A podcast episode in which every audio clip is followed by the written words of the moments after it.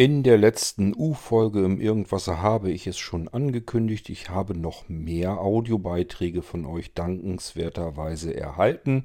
Das heißt, wir machen eine weitere U-Episode. Vielleicht wird sie jetzt nicht so lang werden, gehe ich jetzt erstmal davon aus. Aber wir starten und schauen am Ende, wie lang es geworden ist. Hier kommt der zweite Teil einer U-Folge im Irgendwasser. Musik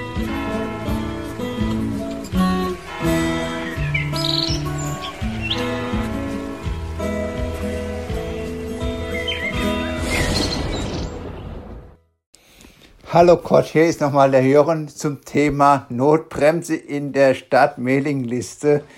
Ähm, ich hoffe, dass das, was du da angekündigt hast, nicht gerade so eine Luftnummer wird wie vor zwei Jahren, wo du mal angekündigt hattest, deinen Job mal für ein Jahr zuzumachen um da so eine Restrukturierung zu machen, sondern dass du das dann auch wirklich ernst meinst und du es auch fertig bringst, diese Sachen, die man eigentlich nur eintöten muss, dann auch an deine Kooperationspartner weiterzugeben, damit du halt einfach Luft hast.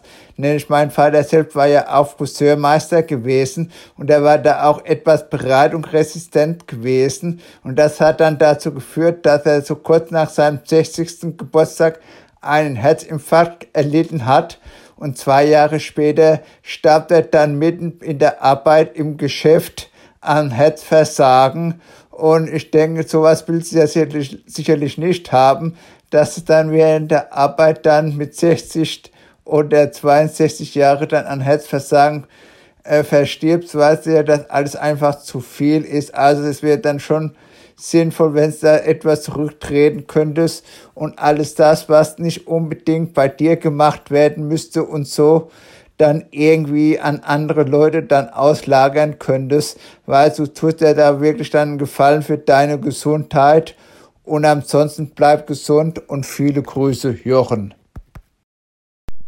Hallo lieber Jochen, ähm, eine Luftnummer würde ich das jetzt aber nicht nennen. Also ich habe ja damals vor, wenn du sagst zwei Jahre ist das her, das kann gut sein, ich weiß es gar nicht mehr so genau, habe ich ja gesagt, dass das Problem ist, dass ich viele Arbeitsschritte manuell machen muss, die mich sehr viel Zeit kosten, äh, mich auffressen und ich deswegen nicht mehr gegen den ganzen Kram gegen ankomme. Und äh, da habe ich gesagt, eine Idee wäre halt, ähm, die Sachen zu automatisieren. Das braucht weitere Zeit und äh, das wäre vielleicht das Beste, wenn man den Shop einfach mal für ein halbes Jahr ähm, Shop sein lässt. Dass ich einfach sage, ein halbes Jahr ist der Shop down. Also geschlossen. Das habe ich auch versucht. Also ich bin einfach davon ausgegangen, wenn ich das so sage, dass es einfach weniger Bestellungen gibt. Und das hat aber so nicht funktioniert. Es kamen einfach Bestellungen rein und dann habe ich, die erste Zeit bin ich angefangen, habe gesagt, ja, ich wollte jetzt eigentlich äh, wenig machen, möglichst wenig. Und äh, dann kommt der Rest später und dann stellte sich aber heraus, dass die jetzt aber schon so lange gewartet hatten äh, erst jetzt das Geld zusammen hatten, dass sie sich einen Computer vom Blinzeln leisten konnten. Und nun können sie doch keinen kriegen. Und ja, dann lässt du dich wieder breitschlagen. Und ab einer gewissen Anzahl von Bestellungen habe ich einfach gesagt, okay, das war schon mal nichts. Das hat schon mal nicht funktioniert. Dann habe ich ähm, nebenher diese Automatiken programmiert. Nicht zuletzt dann ist mein, meine Faktura Toolbox entstanden Später ja mein Formularassistent. Ähm, was habe ich denn noch Schönes gebastelt, was mir das Ganze vereinfacht? ich habe, glaube ich, Blisa nochmal überarbeitet gehabt. Ähm, also ich habe an verschiedenen Baustellen nebenher weitergearbeitet und die habe ich trotzdem fertig bekommen. Und als die fertig waren, hat mir das erstmal auch so ein bisschen den Rücken wieder freigehalten. Deswegen gab es keinen direkten, keine direkte unbedingte Notwendigkeit mehr, jetzt den Shop ganz still zu legen. Ähm, als diese Automatismen, also als ich meine Hilfssoftware, meine Hilfsprogramme, als ich die fertig hatte, ging es besser. Und ich habe gedacht, okay, jetzt kriegst du das ja trotzdem noch in den Griff. Ähm, ja. Und das hat eben bis jetzt wieder äh, gedauert, bis es jetzt wieder insgesamt einfach zu viel geworden ist. Ähm, das türmt sich halt immer weiter auf. Es kommen immer mehr Leute und je mehr Leute kommen und dann was vom Blinzeln kriegen, wenn sie denn dann zufrieden sind, und das ist ja nun mal üblicherweise jedenfalls schon der Fall, ähm, dann erzählen sie es weiter, dann kommen die nächsten eben auf einen zu und so ist das so ein bisschen lawinenartig. Die Arbeit wird also nicht weniger, sondern sie wird mehr. Und somit helfen mir jetzt auch meine Vorteile, die ich mir vor zwei Jahren verschafft habe, jetzt auch nichts mehr. So, jetzt muss ich mir wieder was Neues überlegen. Was das ist, das habe ich in der Start-Mailing-Liste schon verkündet. Und äh, da machen wir, wie gesagt, auch hier im Irgendwas nochmal eine Podcast-Episode, wie ich mir das vorstelle, wie man es in den Griff bekommen kann. Jochen hat aber natürlich vollkommen recht. Das eigentliche Problem ist nicht nur, wie man das strukturell hinbekommt, sondern das größere Problem ist man selbst. Ähm, meine Frau hat auch schon gesagt, sie kann sich das nicht vorstellen, dass ich wirklich aufhören könnte zu arbeiten. Offensichtlich brauche ich das irgendwie. Ich muss immer irgendwie eine Beschäftigung im Kopf haben. Ich kann mich nicht einfach irgendwie hinsetzen und einfach so in die Gegend rumdösen oder sonst irgendetwas. In dem Moment, wo ich das tue, geht das im Hirn schon wieder weiter. Dann bin ich schon wieder am Programmieren, am Basteln, am Machen, am Tun. Was kannst du noch machen? Wie kannst du Dinge wieder kombinieren? Was brauchst du noch? Um, wen musst du dich kümmern? Hast du jemanden irgendwie vergessen? Kann ja auch mal vorkommen. Ja, und ähm, das ist eben das Problem an der ganzen Sache. Ähm, das Gehirn kriegt keine Pause mehr. Und man soll es nicht für möglich halten, auch das strengt so extrem an, dass man einfach irgendwann kaputt ist, einfach fertig ist mit der Welt.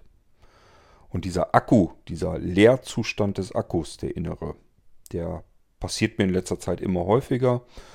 Und äh, es gibt eigentlich zwei Notbremsen. Die eine Notbremse wäre nämlich Kahlschlag gewesen. Das heißt, ich kann nicht mehr. Gibt nichts mehr. Geht nichts mehr. Ich kann keine Geräte mehr bauen, ich kann keine Molinos mehr bauen, ich kann es einfach nicht mehr, es geht nicht mehr, ich bin alle. Das wäre die krasseste Notbremse gewesen und ähm, ich möchte das natürlich vermeiden. Ich kriege von euch so viele positive Rückmeldungen, dass ich einfach einen Sinn erkenne in dem, was ich tue und einfach mir sage, es hilft euch was, es bringt euch was. Das, was ich hier tue, bringt euch was. Und wer kann das denn schon von sich behaupten? Wenn ich früher im, keine Ahnung, im Rechenzentrum gesessen habe und da vor meinem Computer irgendwas gemacht habe, ich habe keine Ahnung, ob das, was ich gemacht habe, irgendjemandem was gebracht hat. Weiß ich nicht. Klar, die, das, ist, das sind Kunden gewesen, die haben dann ihre Sachen bekommen, ihre CD, ihre CDs oder sonst irgendetwas, aber hätte ich es nicht gemacht, hätte es irgendein anderer gemacht. Nach mir kam ja ein anderer, hat meinen Job dann weitergemacht. Also das war jetzt nicht das Problem. Das, was ich hier jetzt bei Blinzeln tue, das kann kein anderer. Also da sind viele Sachen jedenfalls dabei. Das kann kein anderer. Und ähm, da kann ich nicht einfach sagen, der nächste macht's weiter, übernimmt das. Dessen bin ich mir bewusst und das ist eine Verpflichtung auch, die ich angefangen habe. Und jetzt muss ich eben zusehen, wie kriege ich das alles unter ein Dach? Wie kriege ich mein Leben ähm, und meine Lebensqualität verbunden mit euren Wünschen, die ihr oder euren, ähm, ja, euren Bedürfnissen einfach dem Blinzeln-Shop gegenüber habt. Ich muss schauen, wie ich das in Balance bekomme, dass ich nicht ausbrenne. Burnout. Mich gerade noch erst unterhalten drüber. Burnout ist etwas, was Menschen bekommen, die nicht körperlich arbeiten. Die sind einfach nur abends kaputt. Also die legen die Füße hoch und sagen sich, ich bin völlig im Eimer, strecken alle Viere von sich. Ich habe so einen Fall hier jeden Abend. Meine Frau ist Postzustellerin. Wenn die über 100 Pakete zugestellt hat, dann ist das genau der Fall. Die kommt abends nach Hause, schafft es nicht mal mehr, gleich irgendwie unter die Dusche zu gehen, obwohl ihr danach wäre. Hat die Postklamotten noch ewig an und liegt einfach auf dem Sofa, streckt alle Viere von sich und kann nicht mehr. Das ist einfach so. Das dauert einfach eine Weile, bis er sich so weit regeneriert hat, dass er überhaupt äh, mal sich umziehen kann und duschen kann und so weiter. Einfach nur fertig mit der Welt. Das ist körperlich kaputt sein. Ähm, ich glaube nicht, dass körperliches Kaputtsein zum Burnout führt. Man möge mich aber verbessern, wenn ihr jemanden kennt. Ich kenne es üblicherweise von Menschen, die ähm, eher mit dem Hirn tätig sind, also gar nicht so viel körperlich tun müssen, die also nichts Anstrengendes, nichts körperlich Anstrengendes haben wollen, äh, müssen, tun müssen, so rum, aber geistig so unter Volllast stehen, unter, so unter Dampf stehen, dass die dann irgendwann dieses Burnout-Syndrom haben. Und da habe ich ein bisschen Schiss vor, dass mir das passieren kann. Das habe ich schon manchmal im Ansatz, dass ich einfach sage, ich kann einfach nicht mehr. Ich bin einfach im Eimer. Einfach vom, vom Hirn her, vom Kopf her einfach maddelig und im Eimer. Es geht einfach nicht weiter. So, und dann muss ich da einfach sagen, muss ich irgendwas tun, um mich zu schützen. Letzten Endes auch meine Arbeit zu schützen, damit ich euch vielleicht weiter noch das Nötigste wenigstens machen kann. Die Dinge, die ihr nicht woanders mal eben so um die Ecke kaufen könnt. Das kann ich ja nicht sagen, dass ihr jetzt irgendwie woanders hingehen könnt und euch das besorgen könnt, weil es das woanders eben nicht gibt. Und auf die Dinge, die will ich mich konzentrieren. Ich habe das, wie gesagt, in der Start-Mailing-Liste alles schon soweit ausführlich beschrieben. Und es gibt ein Konzept, wie wir das alles hinkriegen können. Das muss ich euch noch vorstellen. Das bleibt aus. Da kümmere ich mich dann drum, wenn ich Lust habe und wenn mir danach ist und wenn ich Zeit habe. Und dann mache ich euch eine Podcast-Episode und erkläre euch das mal, wie es nächstes Jahr dann vom Blinzeln-Shop her weitergeht. Denn für dieses Jahr sind wir ohnehin dicht. Also ich kann hier jetzt nichts mehr annehmen, bis auf einzelne, eine Handvoll Ausnahmen. Da geht das, weil das Geräte sind, da habe ich ähm, Einrichtungsprozesse für Blizzard. Also das heißt, da wird sozusagen das meiste vollautomatisiert abgehandelt. Und ähm, da muss ich, bin ich quasi nur so ein, so ein Bediener, so ein DJ, der dann zusieht, dass das alles dahin kommt, wo es hingehört. Äh, und das kann man so nebenher machen. Das ist nicht so schlimm. Deswegen kann ich die Sachen annehmen. Das sind aber nur so ein paar einzelne Sachen. Das alles andere kann ich für dieses Jahr nicht mehr annehmen, weil wir schlicht und ergreifend voll sind. Ich habe bis zum Ende diesen Jahres Arbeit. So, das ist das, wo Jochen jetzt drauf angespielt hat. Wollte ich bloß nochmal eben so ein bisschen ähm, eine Bemerkung dazu machen, dass man so ein bisschen versteht, worum geht es da eigentlich. Wartet's ab, ich erzähle euch das nochmal extra in der Episode und wir holen uns den nächsten Audiobeitrag. Hallo, hier ist nochmal der Jochen äh, mit dem Kommentar zu deinem Podcast IB 1275, in der du dich über äh, die Designziele beim äh, Retro Smart Speaker Radio dich einlässt und in der du das erklärst, warum das Gerät halt so ist, wie es ist. Und die meisten deiner Erklärungen sind sicherlich nachvollziehbar.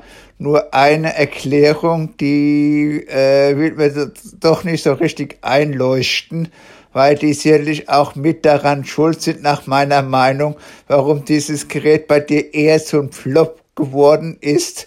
Und zwar ist das äh, die Erklärung, warum das Gerät einen äh, doch äh, relativ schlechten Lautsprecher hat, der eigentlich nur für die Sprachausgabe gut ist, aber nicht zum Musik hören. Und zwar das Gerät nennt sich ja Re Retro Smart Speaker Radio und da erwarte ich ja als Grundfunktionalität ein Radio in einem äh, Retro-Gehäuse, in so einem Gehäuse, was so aussieht wie so einen alten Volksempfänger. Und als Zusatzfunktion zu dieser Radiofunktion hat es dann halt noch so einen äh, Server an Bord. Und da äh, äh, verstehe ich nicht, warum dann dieses Gerät dann einen Lautsprecher hat, der zwar für die Sprachausgabe geeignet ist, aber nicht zur Musik hören, weil wenn sich ein Gerät sich schon Radio nennt, dann erwarte ich als Grundfunktionalität für ein Gerät, was 899 Euro kostet, dass man mit dem Gerät vernünftig Radio hören kann. Und wenn du dann einen Lautsprecher einbaust, der nur für eine Sprachausgabe gut ist, dann ist das irgendwie nicht nachvollziehbar für diesen Preis, weil da würde man schon in der Grundkonfiguration halt etwas mehr erwarten, dass du natürlich dann auch noch gewisse HiFi-Version äh, anbietest, die äh, klanglich noch etwas besser sind. Das ist, ne, ist ein anderes Paar Schuhe, aber für einen Radius sollte man schon einen Lautsprecher einbauen, mit dem man auch Musik hören kann und nicht nur eine Sprachausgabe. Nämlich, äh, wie gesagt, weil äh, von der Begrifflichkeit äh, ist das Gerät halt erstmal ein Radio, in dem halt dann auch noch so ein Server eingebaut ist. Und da äh, gibt es auch noch weitere Probleme, weil so ein Radio, das stelle ich mir ja ins Wohnzimmer rein. Aber ein Server, der du da eingebaut hast, den würde ich ja normalerweise direkt mit dem äh, äh, Ethernet-Kabel eine Fritzbox anschließen. Und die meisten Leute dürften auch die Fritzbox nicht gerade im Wohnzimmer stehen haben oder sondern sonst wo. Und das ist dann auch nochmal so ein Zielkonflikt, was dieses Gerät in sich beinhaltet. Und generell finde ich diese Idee, dass du dann äh, an einem Gerät selbst dann noch einen Lautsprecher hast, um dann das Gerät beim Server äh, zu bedienen, etwas nicht gerade zielführend, weil ein Server, den willst du irgendwo hinstellen wo er irgendwie nicht stört und dann willst du ja per RTP auf diesen Server zugreifen. Und da ist erstmal negativ zu beurteilen, dass RTP eine relativ viel Bandbreite benötigt, was gerade dann, wenn man da von außerhalb drauf zugreifen will, also von außerhalb der eigenen Wohnung halt schlecht ist. Und es gibt noch ein weiteres Problem, wenn du statt NVDE-JOS laufen willst, dann ist das für die Maschine doch eine gewisse Belastung, weil JAWS relativ viele Ressourcen braucht.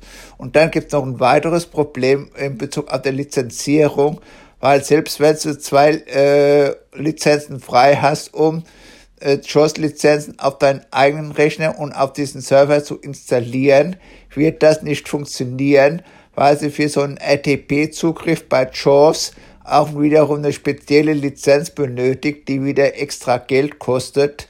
Wenn du das mir nicht glauben willst, kannst du ja gerne deine Kooperationspartner, die Bäckers, fragen, weil die sind ja bekanntlich autorisierte Schafshändler und dürften das dann sicherlich wissen, weil die müssen ja auch entsprechende Schulungen machen, um eben nachweisen zu können, dass sie dieses Produkt auch kennen und nicht nur einfach nur einem anbieten. Das heißt, sie müssen dann auch nachweisen können, dass sie wissen, wie man das halt einrichtet und welche Stellschrauben es da gibt, um das Produkt an den entsprechenden PC anzupassen und nötigenfalls auch äh, diese Script Language beherrschen, um auch notfalls äh, Skripte schreiben zu können. Also wie gesagt, Shows auf so einer Maschine laufen zu lassen, ist erstmal die für die Maschine selbst eine Zumutung und es bringt auch von der Lizenzierung nichts, sondern da würde ich von einem Server normalerweise erwarten, dass es da so ein Webinterface gibt, mit dem man dann halt äh, von dem kleinen Computer dann auf dem Server zugreifen kann und dort dann arbeiten kann. Es muss ja nicht so ein Webinterface sein wie jetzt bei der QNAP oder bei der Scientology, weil die haben ja bekanntlich das Problem, dass sie halt so ein Desktop nachbilden wollen und das im, äh, und das ist halt im Browser für die Benutzerfreundlichkeit für Blinde und Sehbehinderte nicht gerade das Optimum. Das wirst du ja sicherlich selbst von deiner QNEP ja auch kennen, dass so ein äh, Desktop im Browser halt nicht gerade, jetzt sage ich mal vorsichtig, ideal ist.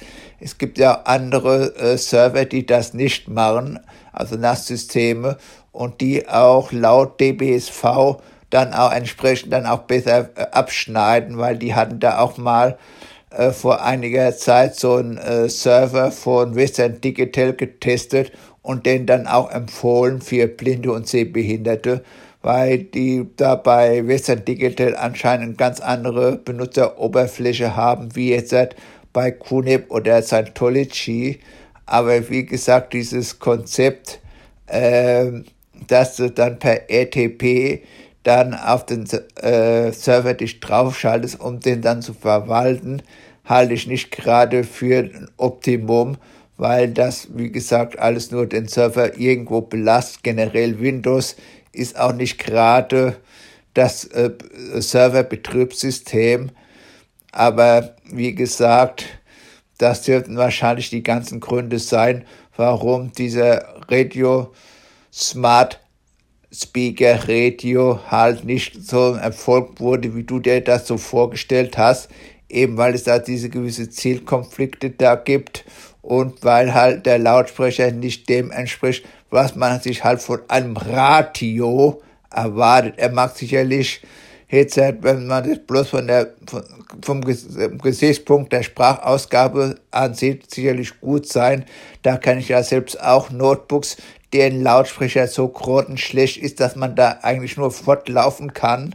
Da mag das Gerät sicherlich noch gut sein, aber wie gesagt, wenn ich ein Gerät kaufe, was sich als Bezeichnung Radio nennt, letztendlich, dann erwarte ich auch einen Lautsprecher, äh, mit dem man auch halbwegs vernünftig Musik hören kann, dass man das sicherlich auch noch durch gewisse andere Optionen das ausbauen kann, steht auf einem anderen Blatt, aber das wird sicherlich mit ein Grund sein, warum das Gerät bei dir eher äh, dasselbe Schicksal, Schicksal ereilt hat wie der HomePod bei Apple, der sich ja bekanntlich auch schlecht verkauft. Und dort sind ja die Gründe, warum er sich schlecht verkauft, eben erstmal die Unzulänglichkeiten von Siri und eben diese Abgeschlossenheit des Systems, womit man noch nicht mal Spotify auf diesen HomePod laufen kann. Und genau dasselbe, so etwas in Grün, ist das dann auch bei diesem Radio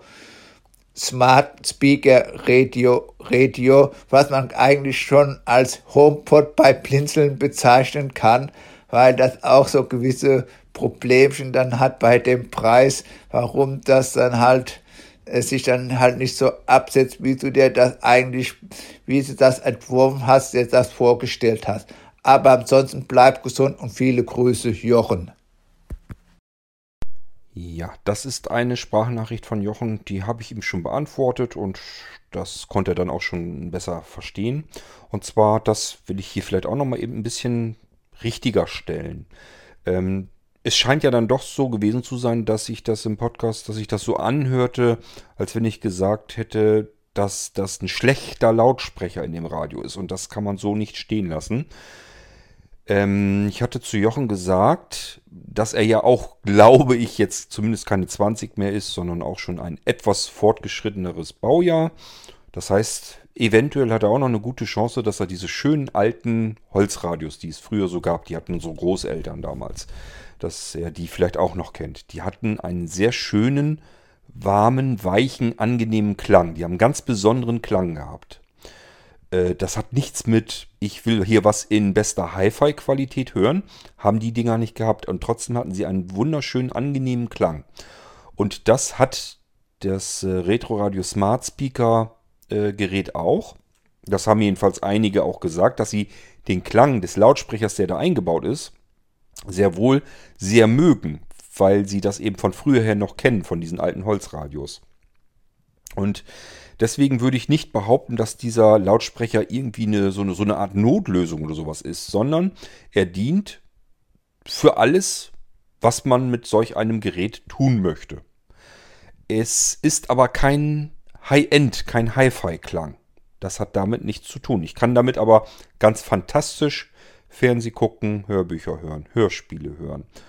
Ähm, eigentlich auch Musik hören. Nur eben, wenn ich richtig raumfüllenden Klang haben will, dann geht sowas nicht. Das geht aber auch mit keinem anderen Gerät. Wenn ich mir nur einen Echo-Lautsprecher hier irgendwo in die Ecke stelle und höre damit Musik, bin ich damit jedenfalls absolut nicht zufrieden und das wäre so ungefähr der Vergleich. Es gibt ganz viele Menschen, die kaufen sich einen einzelnen Mono-Lautsprecher, einen Echo-Lautsprecher oder einen Sonus Play 1 oder was auch immer, stellen sich den da irgendwo ins Regal hin und sagen, ist doch ein prima Klang. Ja, wenn das reicht, ist das in Ordnung. Das reicht vielen und dann reicht euch wahrscheinlich auch der Lautsprecher, der im Retro Radio Smart Speaker eingebaut ist, völlig aus. Mir persönlich, zumindest zum Musik hören oder zum hochwertig Hörspiele hören, reicht das nicht aus. Da möchte ich gern vernünftig raumfüllenden Klang haben. Das kann man mit einem einzelnen Platz, wo Lautsprecher drin sind, also wo einfach die Lautstärke da herkommt. Das kann man damit eigentlich nicht richtig hinkriegen. Ich behaupte nach wie vor, man muss mindestens zwei Lautsprecher haben, einen ganz links, einen ganz rechts an der Wand, so dass man wirklich quer durch den Raum den Schall hat und zwar wirklich links und rechts voneinander räumlich getrennt.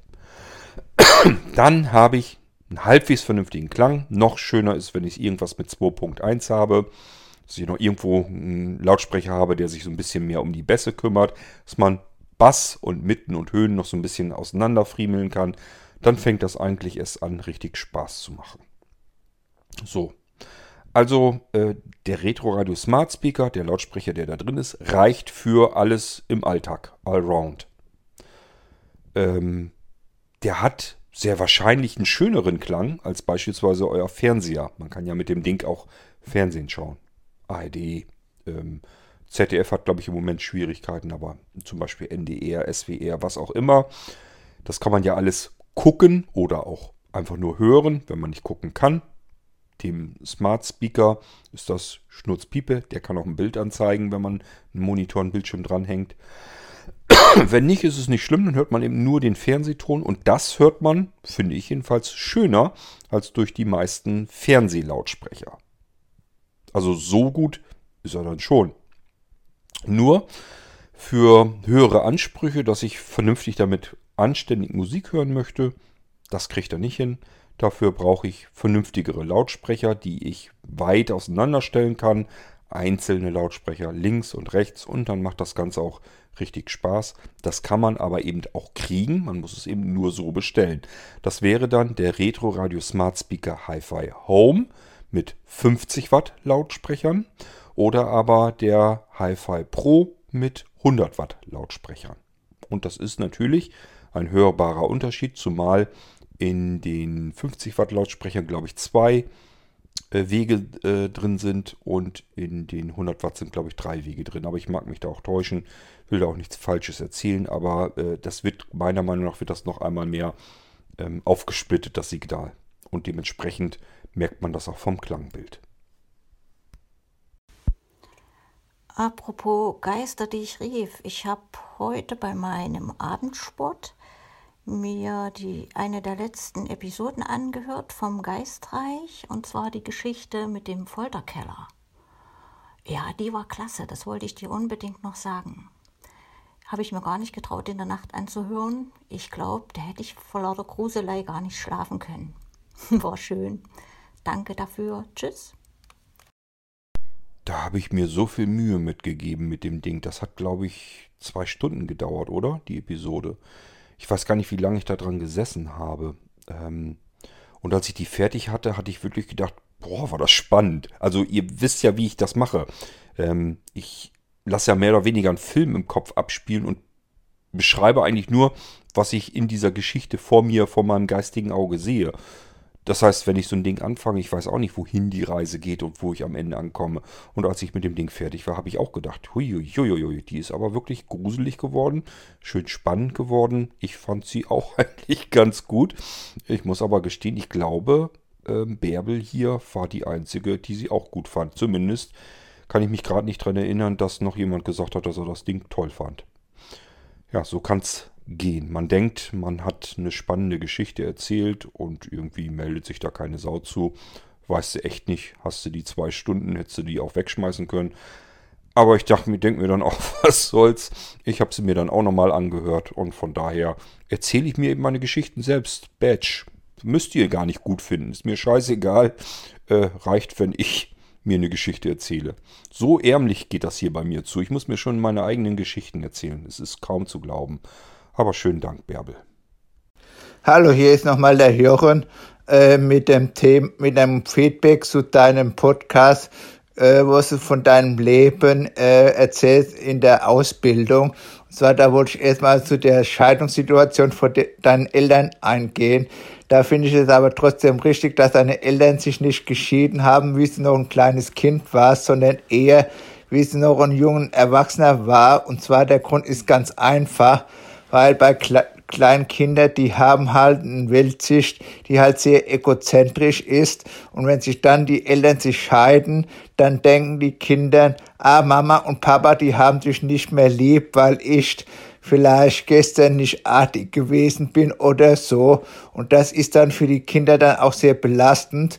Und noch belastender wird das Ganze ja dann noch dadurch, dass die Kinder dann gezwungen werden, in der Regel sich für einen der beiden Elternteile zu entscheiden, obwohl sie eigentlich beide Eltern mehr oder weniger gleich lieb haben. Das ist also nicht so ganz positiv während das ja bei dir ja relativ gut gelaufen ist, weil du ja da schon ein junger Erwachsener warst wo du dann doch dann etwas besser mit der Situation zurechtkommst. Aber trotzdem habe ich den Eindruck, dass diese Scheidungsgeschichte dein Leben doch etwas negativ beeinflusst hast, weil deine Frau Anja, die ist ja auch Gärtnerin und deswegen vermute ich mal, dass du die ja vor 1995 da kennengelernt hast, wo du noch als Gärtner gearbeitet hast und du hast ja eher 2000, ich glaube 2018 oder 2019 geheiratet. Das heißt, zwischen diesem Kennenlernen und dem Heiraten von dir, da hat er doch eine relativ lange Zeit gelegen. Und ich vermute mal, das hängt äh, einfach mit so einer gewissen Angst zusammen, wie deine Frau dann halt reagiert, äh, wenn du da langsam äh, immer schlechter siehst und dich dann auch entsprechend dann auch persönlich veränderst ob die Frau dann immer noch zu dir halten kann und so, oder ob sie dann doch lieber wie bei deiner Mutti dann eben irgendwie dann fort will. Und das, glaube ich, war dann der Grund äh, dafür, dass du da doch relativ lange gebraucht hast, um da letztendlich äh, deiner Anja das Jachwort zu geben. Aber wie gesagt, das ist nur eine Vermutung meinerseits. Äh, du kannst dich ja dazu äußern, wenn du willst. Aber wie gesagt,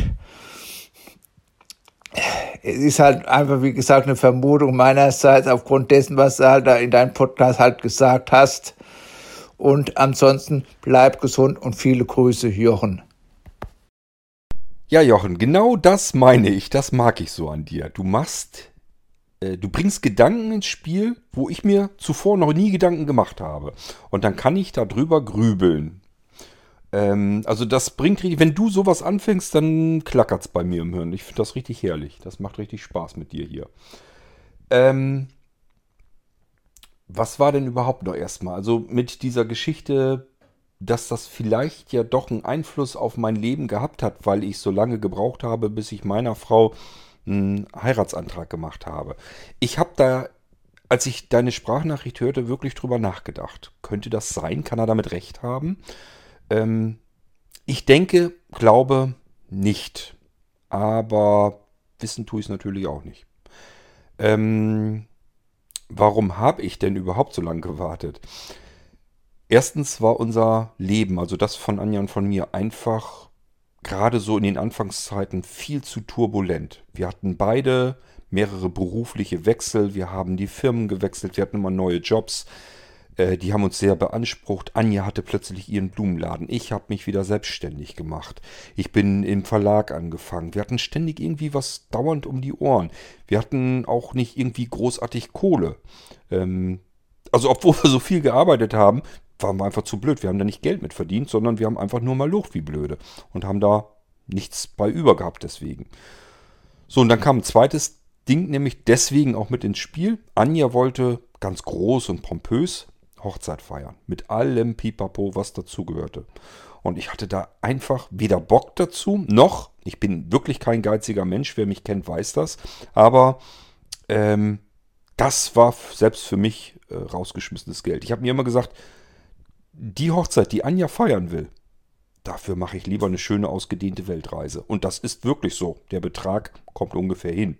Da hätte ich eine Weltreise für machen können dass sozusagen da über 100 Menschen mir die Haare vom Kopf fressen ähm, und wir so eine dicke, fette, pompöse Feier haben. Das hat bei mir einfach ewig lange gedauert, bis ich mir gesagt habe, scheiß was drauf, die Weltreise machst du ja doch nicht. Ähm, jetzt kannst du auch so eine Feier feiern. Ist doch scheißegal. Kommt doch nicht aufs Geld mehr an. Ähm, das hat bei mir so lange gedauert und ich hatte einfach keinen Bock. Ich habe mir immer gesagt, wozu? Wir leben zusammen, wir sind glücklich zusammen. Äh, was ist da jetzt der Unterschied? Den habe ich gar nicht verstanden.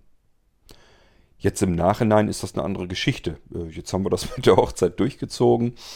Ähm, und die kam auch übrigens nicht, weil ich mir dann gesagt habe, so jetzt mache ich das aber, sondern die kam auch nur allein deswegen die Hochzeit, weil ich das Gefühl hatte, Anja meint ja, es wäre nicht so, aber ich hatte das Gefühl, dass Anja, also meine Frau, ähm, gerne heiraten würde. Anja hat mir auch erzählt, sie hätte nie im Leben gefragt, hätte mich nie im Leben gefragt. Sie ist der Meinung, da ist, was das angeht, sagt sie, ist sie altmodisch, der Mann muss fragen. Also sie hätte mich nie gefragt, ob wir heiraten wollen. Das hätte sie nicht gemacht. Und ähm, ich weiß gar nicht mehr, wodurch das kam. Sie hatte ja damals angefangen, so diese Sendung zu gucken. Weißt du, wenn gibt es ja im Fernsehen diese Sendung, wo die Frauen sich Brautkleider anprobieren und wo es um die Hochzeit geht. Ähm, und was weiß ich alles. Und ich habe gedacht, no, du guckst sich immer alles ganz interessiert an und finde das auch ganz toll und so. Ähm, das war aber nur so ein Grund. Ich habe so mehrere Ansätze, wo ich einfach gedacht habe, für mich wahrgenommen habe, scheiße, ich glaube, Anja will heiraten. Und ich wusste einfach, okay, sie wird nicht fragen, sie möchte aber scheinbar gerne. Und bei mir ist es wirklich so, ich würde einfach alles tun, damit Anja glücklich ist. Äh, das ist einfach so. Das ist für mich ähm, einfach der wichtigste Mensch, logischerweise in meinem Leben, für den ich einfach alles tun würde, nur dass er irgendwie glücklich wird. Und ähm, da habe ich mir einfach gesagt, ja, okay, jetzt wird geheiratet. Ähm, das hat aber wirklich nichts damit zu tun, dass ich irgendwie Angst hätte, dass die Frau sich dann irgendwie wieder würde scheiden lassen oder sonst irgendetwas. Also, man weiß ja nie, was wirklich im Unterbewusstsein passiert. Aber es sind wirklich nicht die Gründe, die mich dazu gebracht haben, dass wir jahrelang erstmal nicht geheiratet haben und dann plötzlich dann doch. Ich sage ja, ich hätte vielleicht nie geheiratet, wenn ich nicht gedacht hätte, diese Andeutungen wahrgenommen zu haben. Hätte ich persönlich nie heiraten müssen, weil interessiert mich nicht, brauche ich nicht.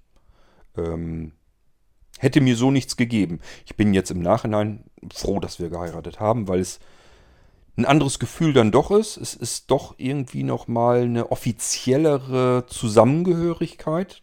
Rein gefühlt ist das natürlich eine Geschichte.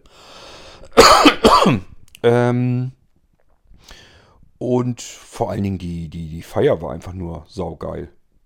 Also dieses ganze Erlebnis, äh, da möchte ich nicht drauf verzichten. Das war einfach ja das größte Ereignis in unserem Leben, was uns beide eben miteinander verbindet. Und das ist einfach ein Erlebnis, da würden wir beide, glaube ich, nicht drauf verzichten wollen. Aber natürlich nur so. Und da muss ich meine Frau wieder in Schutz nehmen. Und natürlich nur deswegen so, weil wir Anjas Hochzeit gefeiert haben. Also so, wie sie die haben wollte. Diese pompöse Hochzeit. Und eben nicht im kleinen, stillen Kämmerlein, so wie ich es vielleicht sonst gemacht hätte. Ja, also letzten Endes alles richtig gemacht. Ähm, wir hätten uns damals nicht eine vernünftige Hochzeit leisten können.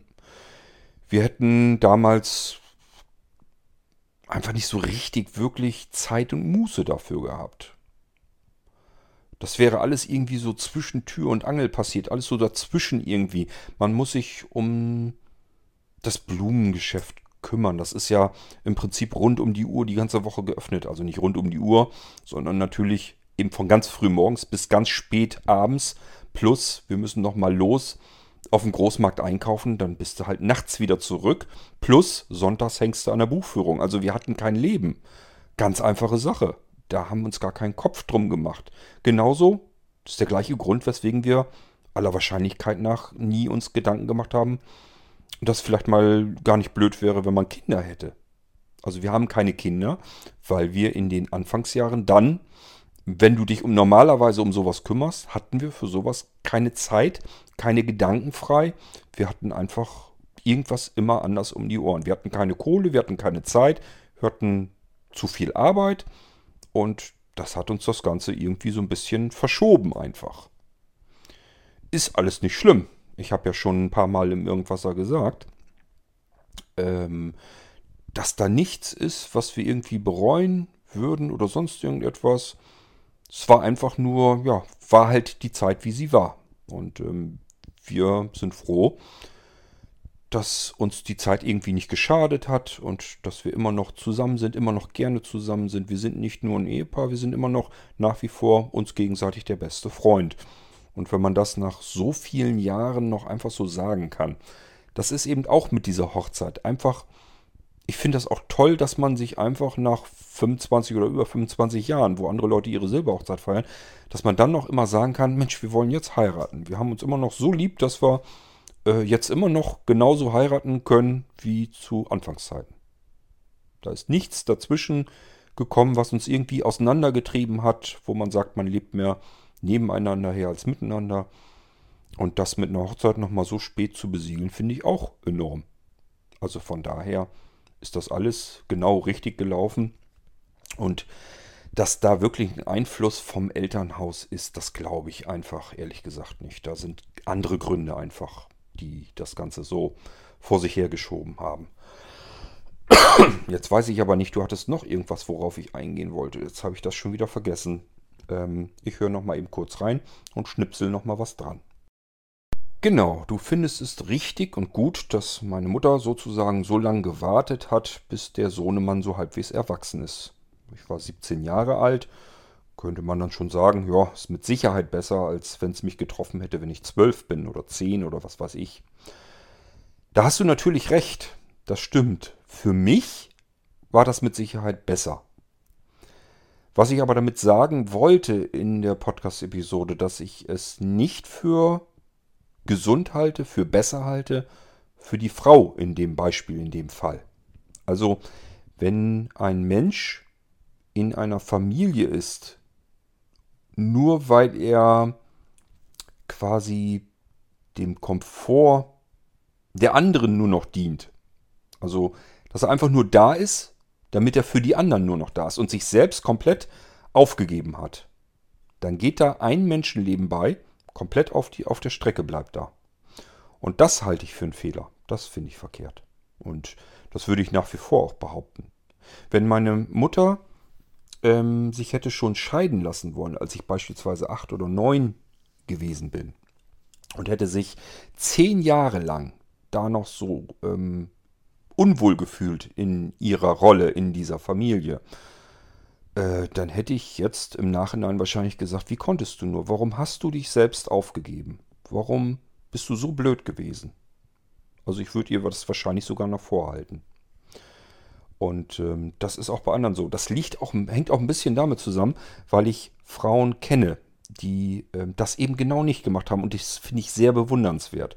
Ich muss allerdings auch sagen, da ist auch einiges schiefgegangen. Also ich habe eine sehr, sehr gute Freundin, ähm, mit der habe ich auch ganz viel Zeit schon verbracht und wir haben ganz viele intensive Gespräche gehabt. Ähm, die hat sich auch scheiden lassen, hatte zwei kleine Mädchen musste die alleine großziehen und wie das dann so ist, damit das überhaupt funktioniert, musste sie sich die ganze Zeit kümmern, dass sie Geld verdient. Sie hatte teilweise zwei Jobs, damit sie sich irgendwie ihre beiden Mädels und sich selbst über die Runden bringen konnte. Der Vater, wie das dann so ist, hat sich nicht da großartig drum gekümmert, hat immer alles Mögliche versprochen, hat den Mädchen versprochen, die können dann in den Ferien zu ihm kommen und das hat dann aber auch alles wieder irgendwie nicht so richtig funktioniert. Dann waren die Kinder natürlich wieder enttäuscht und, und, und, was dann alles so mit reinspielt. Mutter die ganze Zeit auf Arbeit, kann sich um die Kinder nicht so kümmern, wie sie es eigentlich wollte. Hat auch noch, und das ist das, was ich bewundernswert finde, äh, diese Mutter hat nicht nur zugesehen, dass sie Geld an Bau holt, um sich und die Kinder durchzufüttern, hat versucht natürlich so gut wie es irgendwie geht, für ihre beiden Mädchen da zu sein, sondern hat immer klargestellt, ich bin auch noch jemand. Ich bin auch ein Mensch, eine Frau mit äh, einem Bedarf an einem Leben. Ich möchte vielleicht auch noch mal irgendwie ausgehen. Ich möchte einen eigenen Freundeskreis haben. Ich möchte abends auch mal wegfahren können und mich mit Freunden treffen. Ähm, also sie hat versucht wirklich sich so zu verteilen, dass sie mit ihrem Leben ähm, noch gut umgehen konnte. Dass sie einfach gesagt hat, ja, ich habe zwei Töchter und für die bin ich auch da, aber ich bin nicht nur dazu da, um für diese beiden Töchter da zu sein. Und äh, das fand ich genau eine genau richtige Dosis eigentlich, sodass diese Frau, ähm, sprich meine Freundin, nicht auf der Strecke geblieben ist einfach. Die hat nicht auf ihr Leben deswegen verzichten müssen. Ich fand das total klasse und es hatte erstmal auch was Gutes, nämlich die beiden Töchter sind relativ selbstständig geblieben oder geworden, sagen wir es mal lieber so. Also die waren ähm, einfach in verhältnismäßig jungen Jahren schon selbstständig und schon fit. Konnten vieles schon allein erledigen, was andere Kinder in dem Alter einfach nicht hinbekommen hätten. Hatten aber trotzdem eine relativ normale Kindheit. Also ich habe mit denen auch rumgedaddelt und alles Mögliche damit rumgespielt und so. Das hat total Spaß gemacht. Ähm, aber als die dann ins Jugendalter, also in das schwierige Alter kam, da gingen dann die Probleme tatsächlich auch los. Und da weiß man natürlich nicht, hat das jetzt damit was zu tun. Also es ist wirklich, die, die eine ist halt ein bisschen abgedriftet, dann ähm, ja, Drogenkonsum und was da alles so dazugehört. Und da fragten sich dann schon, ähm, wer hätte es anders laufen können.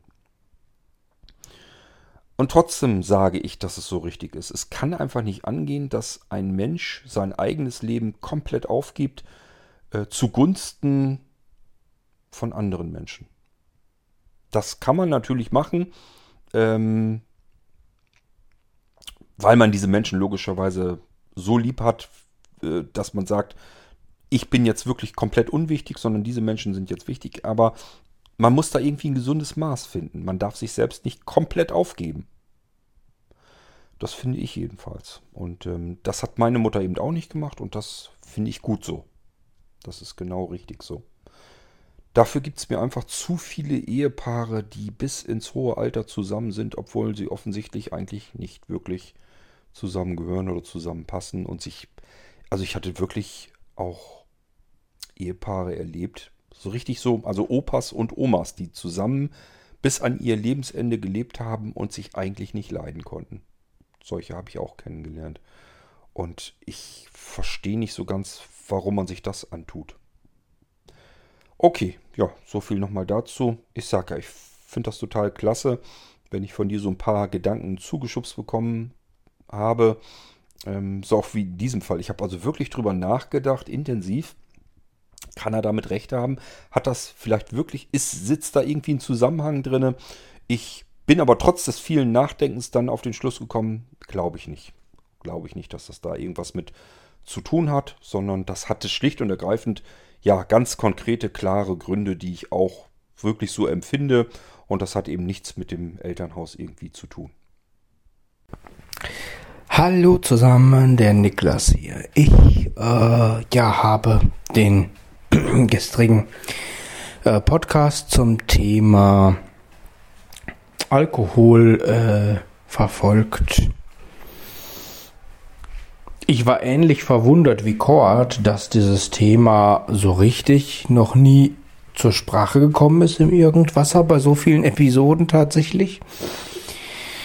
Ähm, möchte aber meine Erfahrungen auch mal sagen. Also bei mir ist es so, dass ich auch als junger Mensch ähm, schon immer sehr gut einschätzen konnte, wann meine Grenze erreicht ist und wann ich auch schlichtweg nicht mehr will. Also ich habe ein einziges Mal die Grenze überschritten. Da habe ich allerdings, äh, das war eine Klassenfahrt in Prag in Tschechien und dort haben wir in einer Beer Factory den, den äh, letzten Klassenfahrttag ausklingen lassen. Und da habe ich tatsächlich äh, so ein bisschen unterschätzt, dass diese Biere da durchaus noch mal einen ganzen Zacken stärker sind als hier. Die Biere, die man so kriegt. Naja. Und da habe ich tatsächlich mich einmal böse vertan. Nicht so böse, dass es mir schlecht gegangen wäre an diesem Tag, an diesem Abend. Ich kann mich auch an den Abend noch erinnern. Also ich war da durchaus noch Herr meiner selbst. Ähm, habe auch keinen Blödsinn gelabert und gar nichts. Ich hatte aber trotz allem einen ziemlichen Schädel am nächsten Morgen. Das ging auch locker bis zum Nachmittag durch. Ähm, ja, das hatte ich schon. Und äh, naja, musste ich dann mitleben. Aber ansonsten ging es eigentlich gut. Aber sonst muss ich sagen, ist mir bisher ja noch nie so richtig was passiert, wo ich, also wo ich so über die Stränge geschlagen habe, wie das viele erzählen. Deswegen, also ich kenne auch genug junge Menschen, denen das nicht so passiert. Ähm, aber klar, irgendwann macht man so die ersten Erfahrungen. Da gibt es schon viele, denen das so passiert, wie Kurt das gesagt hat. Dass die dann kotzen und alles Mögliche und sich nicht mehr an den Abend erinnern und nicht mehr an den Tag danach und so weiter. Ähm, das hatte ich tatsächlich so noch nie. Brauche ich auch überhaupt nicht. Ich muss ganz ehrlich sagen, ich habe mich aber auch noch nie so richtig beeinflussen lassen. Also ich habe immer gewusst, was ich wollte, war da immer sehr gefestigt, äh, rein vom Typ her und habe immer ähm, nur das getrunken, worauf ich Lust hatte. Und das, worauf ich keine Lust hatte, nicht. Natürlich hat man auch mal was probiert, aber ich habe auch nie Sachen getrunken, die ich, ähm, bei, de bei denen ich wusste, die schmecken mir einfach nicht. Habe ich nicht getrunken.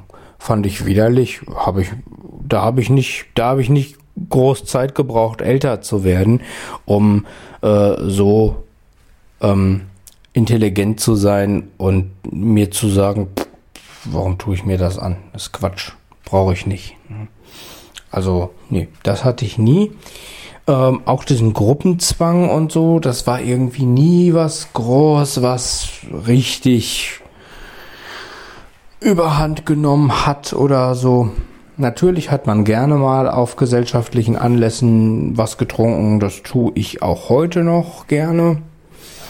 Ähm, wenn ich mal einen Radler oder sowas da habe, ich trinke persönlich ganz gerne diese Mischbiere dann trinke ich mir auch hin und wieder mal einfach eins am Abend. Aber das ähm, passiert auch eher selten und oft passiert Wochen oder Monate lang gar nichts.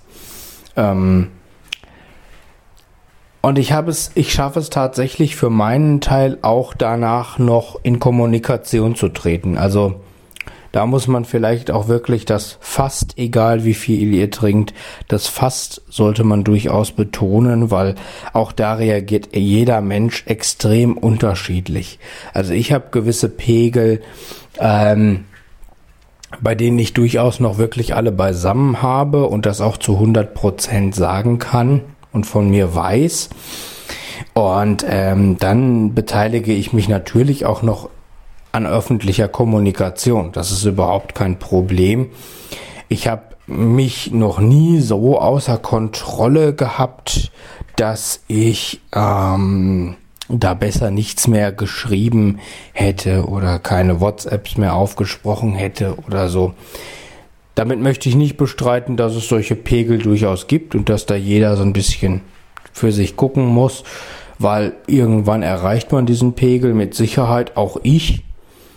Ähm, aber nee, also ich, ich muss ganz ehrlich sagen, ich konnte da immer schon sehr, sehr gut mich selbst beobachten und vor allen Dingen auch beobachten, was mein Körper mir gesagt hat. Denn mein Körper hat, egal wie erfahren oder unerfahren der war, ähm, mir doch immer relativ gut und relativ zügig mitgeteilt, so mein Freund, bis hierhin und nicht weiter, ich mag nicht mehr.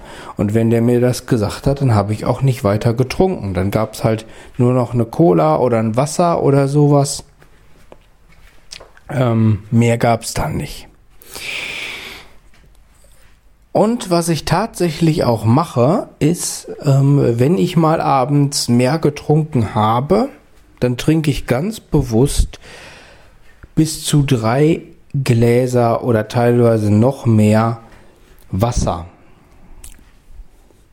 Das ist vielleicht auch kein schlechter Tipp, denn diese Kopfschmerzen, dieser Kater, die entstehen aus Flüssigkeitsmangel. Und wenn ihr Wasser trinkt vorher, dann ist das ausreichend Wasser, also wirklich viel Wasser. Dann ist das auch nicht ganz so schlimm morgens muss natürlich immer im Verhältnis zum Alkohol sein. Wobei ich lustigerweise irgendwann dann auch wirklich Durst auf Wasser habe. Ich trinke allerdings so oder so sehr oft Wasser auch. Ähm, wann trinke ich Alkohol? Naja, also, äh, naja, auch. Wenn ich alleine bin, eher selten mal. Ja, es kommt durchaus mal vor, jetzt wenn ich Urlaub habe oder so, dass ich mir dann mal einen Abend irgendwie was gönne oder so. Oder wenn wir grillen, klar, dann äh, trinke ich auch Alkohol oder so. Oder hin und wieder vielleicht mal an einem Freitag oder so abends ein, zwei ähm, Bier oder so, wenn ich, wenn ich gerade was da hab. Aber es ist ganz, ganz oft so, dass ich das vergesse, überhaupt zu kaufen. Da geht's mir so wie Kord. Ähm, bevor ich da zu irgendwas Alkoholischem greife, greife ich zur Wasserflasche oder äh, zu, weiß ich nicht, einer Cola ähm, oder einer Sprite, einer Fanta, keine Ahnung, einem Eistee, irgendwas, was ich gerade da habe, weil es mir dann ums Durst Durstlöschen geht. Und da merkt man auch dran, mir geht es tatsächlich wirklich ähm,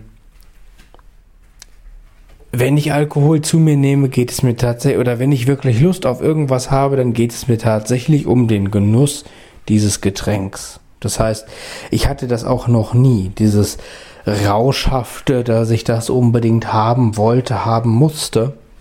Vielleicht auch, weil ich es in dem Maße gar nicht erreicht habe oder erreichen wollte. Ähm, ich äh, habe mich da wirklich immer sehr gut im Griff gehabt und meine Grenze sehr gut gekannt.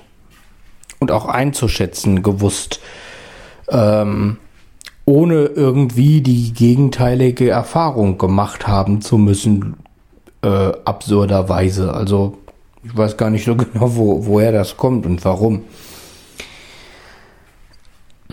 Aber ähm, nee, irgendwann da habe ich es auch so wie Kord. Irgendwann schmeckt's nicht mehr. Irgendwann will ich es einfach nicht mehr haben. Mag ich nicht mehr. Ähm, und es gibt tatsächlich auch Abende, wo ich mich tatsächlich auch in Gesellschaft dem Alkohol verweigere. Habe ich gar kein Problem mit.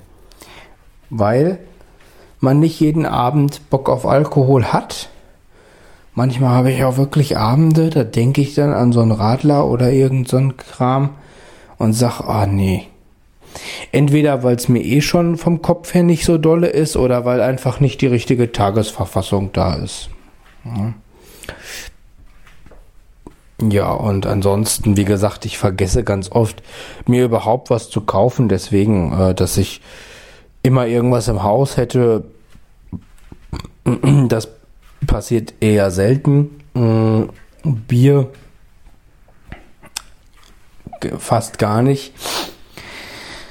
Wenn mal was von einer Feier oder so übrig ist, dann ja, dann habe ich auch mal hier ein paar Flaschen stehen und dann kann man sich am Freitag äh, Abend zum Wochenende hin oder so auch mal ein kühles Bierchen aufmachen. Das ist dann auch überhaupt kein Thema. Aber äh, auch nicht jeden Freitag habe ich auch gar nicht jeden Freitag Lust drauf. Ähm, und wenn, dann wirklich nur aufgrund des Getränks, weil ich das gerade möchte. Ähm,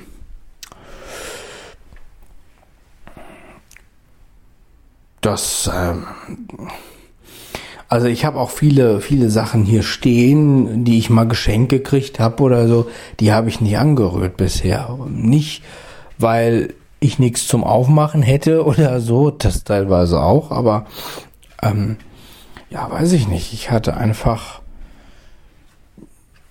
ich habe ich hab diesen Drang dazu überhaupt nicht. Also, wenn ich was trinke, dann mache ich das meistens, um den Durst zu löschen, aber nicht um was Alkoholisches zu haben und dann zur Flasche greifen zu müssen. Also, ähm, das ist auch was, das kann ich für mich gar nicht so nachvollziehen, ähm, wie man das machen kann. Weil, wie gesagt, wenn ich den Durst löschen will, ja, dann habe ich doch viel schneller ein Wasser an der Hand. Ist überhaupt kein Ding. Oder eine schöne kalte Cola oder irgendwas anderes, keine Ahnung. Schmeckt mir manchmal auch viel besser. Und wenn ich Bier möchte und Bier auf Bierbock habe, dann habe ich wirklich ganz bewusst Bock auf ein bestimmtes Bier. Dann geht es mir teilweise wirklich so, dass ich im Restaurant sage, ach, Sagen Sie mal, haben Sie einen Bananenweizen? Ich hätte jetzt mal Lust auf einen Bananenweizen oder irgend sowas. Dann möchte ich aber auch genau das haben und nicht einfach irgendwas um mich irgendwie zu besaufen. Ja, also so muss ich sagen, hatte ich mich immer schon sehr gut im Griff ähm, bisher. Ich kenne natürlich auch gegenteilige Fälle in der Familie, im Verwandtenkreis. Äh, gibt es, denke ich, immer und bei jedem. Ja, aber äh, glaube ich, habe da ein recht gutes, sauberes und gesundes Verhältnis zu. Naja, und ähm, was Kurt schon sagte, also klar, Alkohol in gewissen Dosen kann gesund sein. Ähm, ich glaube auch, dass es da sogar wissenschaftliche Belege für gibt. Ich bin mir gar nicht sicher. Aber bei Alkohol ist es wie mit allem anderen und an diesem Spruch ist wirklich viel Wahres dran. Die Dosis macht das Gift. Ja. Ähm, das muss man sich einfach mal vor Augen führen. Und da ist dann auch egal, in was für einem Zeitabstand. Wenn ich jetzt jeden Tag ein, Glas Wein trinken muss, dann kann das genauso zur Sucht werden, wie wenn ich äh, mehrere Gläser Wein trinke und das dann nicht gut für mich ist. Ähm, hin und wieder mal einen Wein könnte ich mir auch vorstellen, dass der durchaus gar nicht mal so ungesund ist. Aber wie gesagt, da kommt es auf die Dosis an. Ähm, wir hatten hier auch mal in der Nachbarschaft einen, der war wirklich, der war den ganzen Tag, der war Dauerhacke. Das war, der war wirklich alkoholkrank. Der konnte nicht mehr ohne. Aber der konnte auch nicht mehr vernünftig sprechen oder so. Der hat nur noch rumgebrüllt und rumkrakeelt und also der, der hatte wirklich so einen Dauerpegel, ähm, mit dem konntest du einfach überhaupt nichts mehr anfangen. Und da ist natürlich dann so eine Schwelle erreicht, wo man dann sagt, ähm, das ja, das geht dann einfach nicht mehr. Diese Leute, die sind dann wirklich am Boden. Ne? Ja. Genau. Ja, das ist das, was ich zu Alkohol mal sagen wollte. War eine interessante, spannende Episode. Und äh, ja, im Wesentlichen kann ich mich ähm, Kord in vielen Belangen zumindest anschließen. Ähm, und ja, wenn man so einen Alkoholiker in der Familie hat oder so und, und mit dem direkt zu tun hat zumindest, dann muss man da einfach wirklich auch konsequent sein. Weil ähm, ja, rumlabern tun die alle. Aber das ist ja, das sind ja Parallelen, die jede Sucht hat. Die Zigarettensucht ist da nicht besser oder alles andere.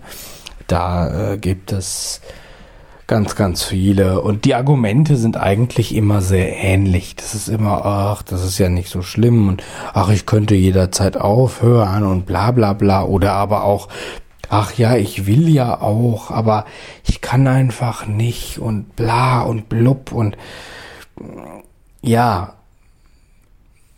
bis zu einem gewissen Grad kann man das, ich glaube, bis zu einem gewissen Grad kann man das vielleicht sogar selber hinbekommen.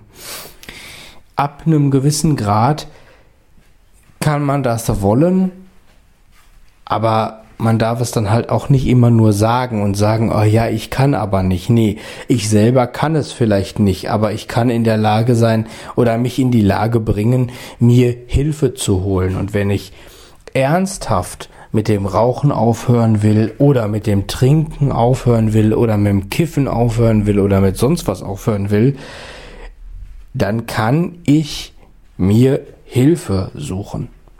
Dazu gehört natürlich einiges. Man muss erstmal überhaupt sich eingestehen, okay, ich habe hier ein Problem. Ernsthaft eingestehen. Und nicht dieses, ähm, dieses Geblubber von allen Süchtigen, so nach dem Motto, ah ja und ach ja und ich kann aber nicht und bla bla bla und ich will doch gerne, nee, scheiß drauf, ihr wollt alle überhaupt nicht. Weil wer wirklich will, der schafft das auch und der findet einen Weg. Logisch braucht er Hilfe. Aber die kann man sich suchen. Und wenn man es selber nicht mehr kann, weil man sich nicht mehr in der Lage dazu fühlt, dann kann man aber immer noch jemanden darum bitten, mit jemandem, äh, mit, mit einem selber Hilfe zu suchen. Also mit dem Betroffenen. Das ist das Einzige, was ich dazu wirklich sagen kann. Und die Leute, die das ernsthaft möchten und vorhaben, die schaffen das auch. Da muss eine, Gewillen, eine gewisse Willensstärke notwendig sein, aber in der Hinsicht ist es mit dieser Sucht wie mit jeder anderen. Ähm, und Kurt hat schon recht. Also es gibt Menschen, die neigen eher dazu. Potenziell süchtig werden kann jeder. Aber natürlich spielen da ähm, ganz viele Faktoren mit rein. Soziale Umstände spielen da nicht, nicht, nicht zu unterschätzende Rolle. Aber natürlich gibt es sowas auch erblich bedingt. Ne? Also dass die Menschen tatsächlich erblich bedingt, ich sag mal, eher zu einer ähm, Suchtgefährdung tendieren als andere. Aber da spielen Umfeld und ach alles Mögliche eine Rolle. Also da kann alles Mögliche mit reinspielen und wenn du dann keinen hast, der dich stützt oder so und der dir hilft, frühzeitig, dann kann da prinzipiell jeder reinschlittern. Deswegen, ja, muss man da wirklich immer so ein bisschen Acht geben. Ja, genau. Also ob man sich jetzt selber mal einen trinkt oder so, da muss man halt immer wissen, warum mache ich es gerade, wo geht's mir drum und wenn man sich das, glaube ich, äh, recht klar beantworten kann, dann ähm, ist man damit auf der sicheren Seite. Und wenn es nicht zu viel wird, also wenn man es äh, so viel hat, dass man es dann hinterher gar nicht mehr abstellen kann. Okay, das soll es aber auch von mir zu dem Thema Alkohol gewesen sein. Ciao. Mensch, Niklas, was bist du langweilig? Das ist ja furchtbar. du ganz ehrlich, ähm, ich finde das jetzt gar nicht mal so schlimm, dass man seine eigenen Grenzen wirklich auch mal ausreizt und die ausprobiert. Denn äh, wenn ich das nicht ausprobiere, weiß ich ja gar nicht, wo die Grenze ist und wo sie dann verschwimmt und was passiert eigentlich, wenn ich sie überschreite. Also man muss ja irgendwie diese Erfahrung auch sammeln können. Und ähm, wenn das mal passiert ist oder mal passiert, finde ich das normal. Ist das nicht weiter tragisch. Gefährlich wird ja eigentlich nur dieses ganze regelmäßige Gesaufe. Also, wenn man beispielsweise, wenn du normalerweise sagst, ich finde Rauchen doof, ähm, dann ist es gut, wenn du einmal eine Zigarre geraucht hast und hast dir da fast die Hosen vollgeschissen, weil es dir einfach dreckig ging von dem Zeug. Dann ist das nämlich so weit insofern gut, dass du einfach weißt, okay, äh, bekommt mir nicht, muss ich nie wieder haben. Und das ist ein Lerneffekt. Den kann man ganz gut gebrauchen eigentlich. Wir müssen manchmal Fehler machen, um daraus lernen zu können. Und das ist beim Alkohol auch nicht ganz viel anders. Allerdings sollte man halt nicht den Fehler machen, zu denken, ich muss jetzt regelmäßig irgendwie hier Sprit haben. Weil das geht eben dann auch in die Hose. Ist zwar dann anders gemeint, aber ja, ist vielleicht trotzdem nicht so gut. Okay, aber wie gesagt, äh, das ist ja fast schon langweilig, was du mir erzählst hier. Hallo zusammen in den Irgendwasser, der Niklas hier. Ähm, ein Beitrag zum Thema das blinde Superohr.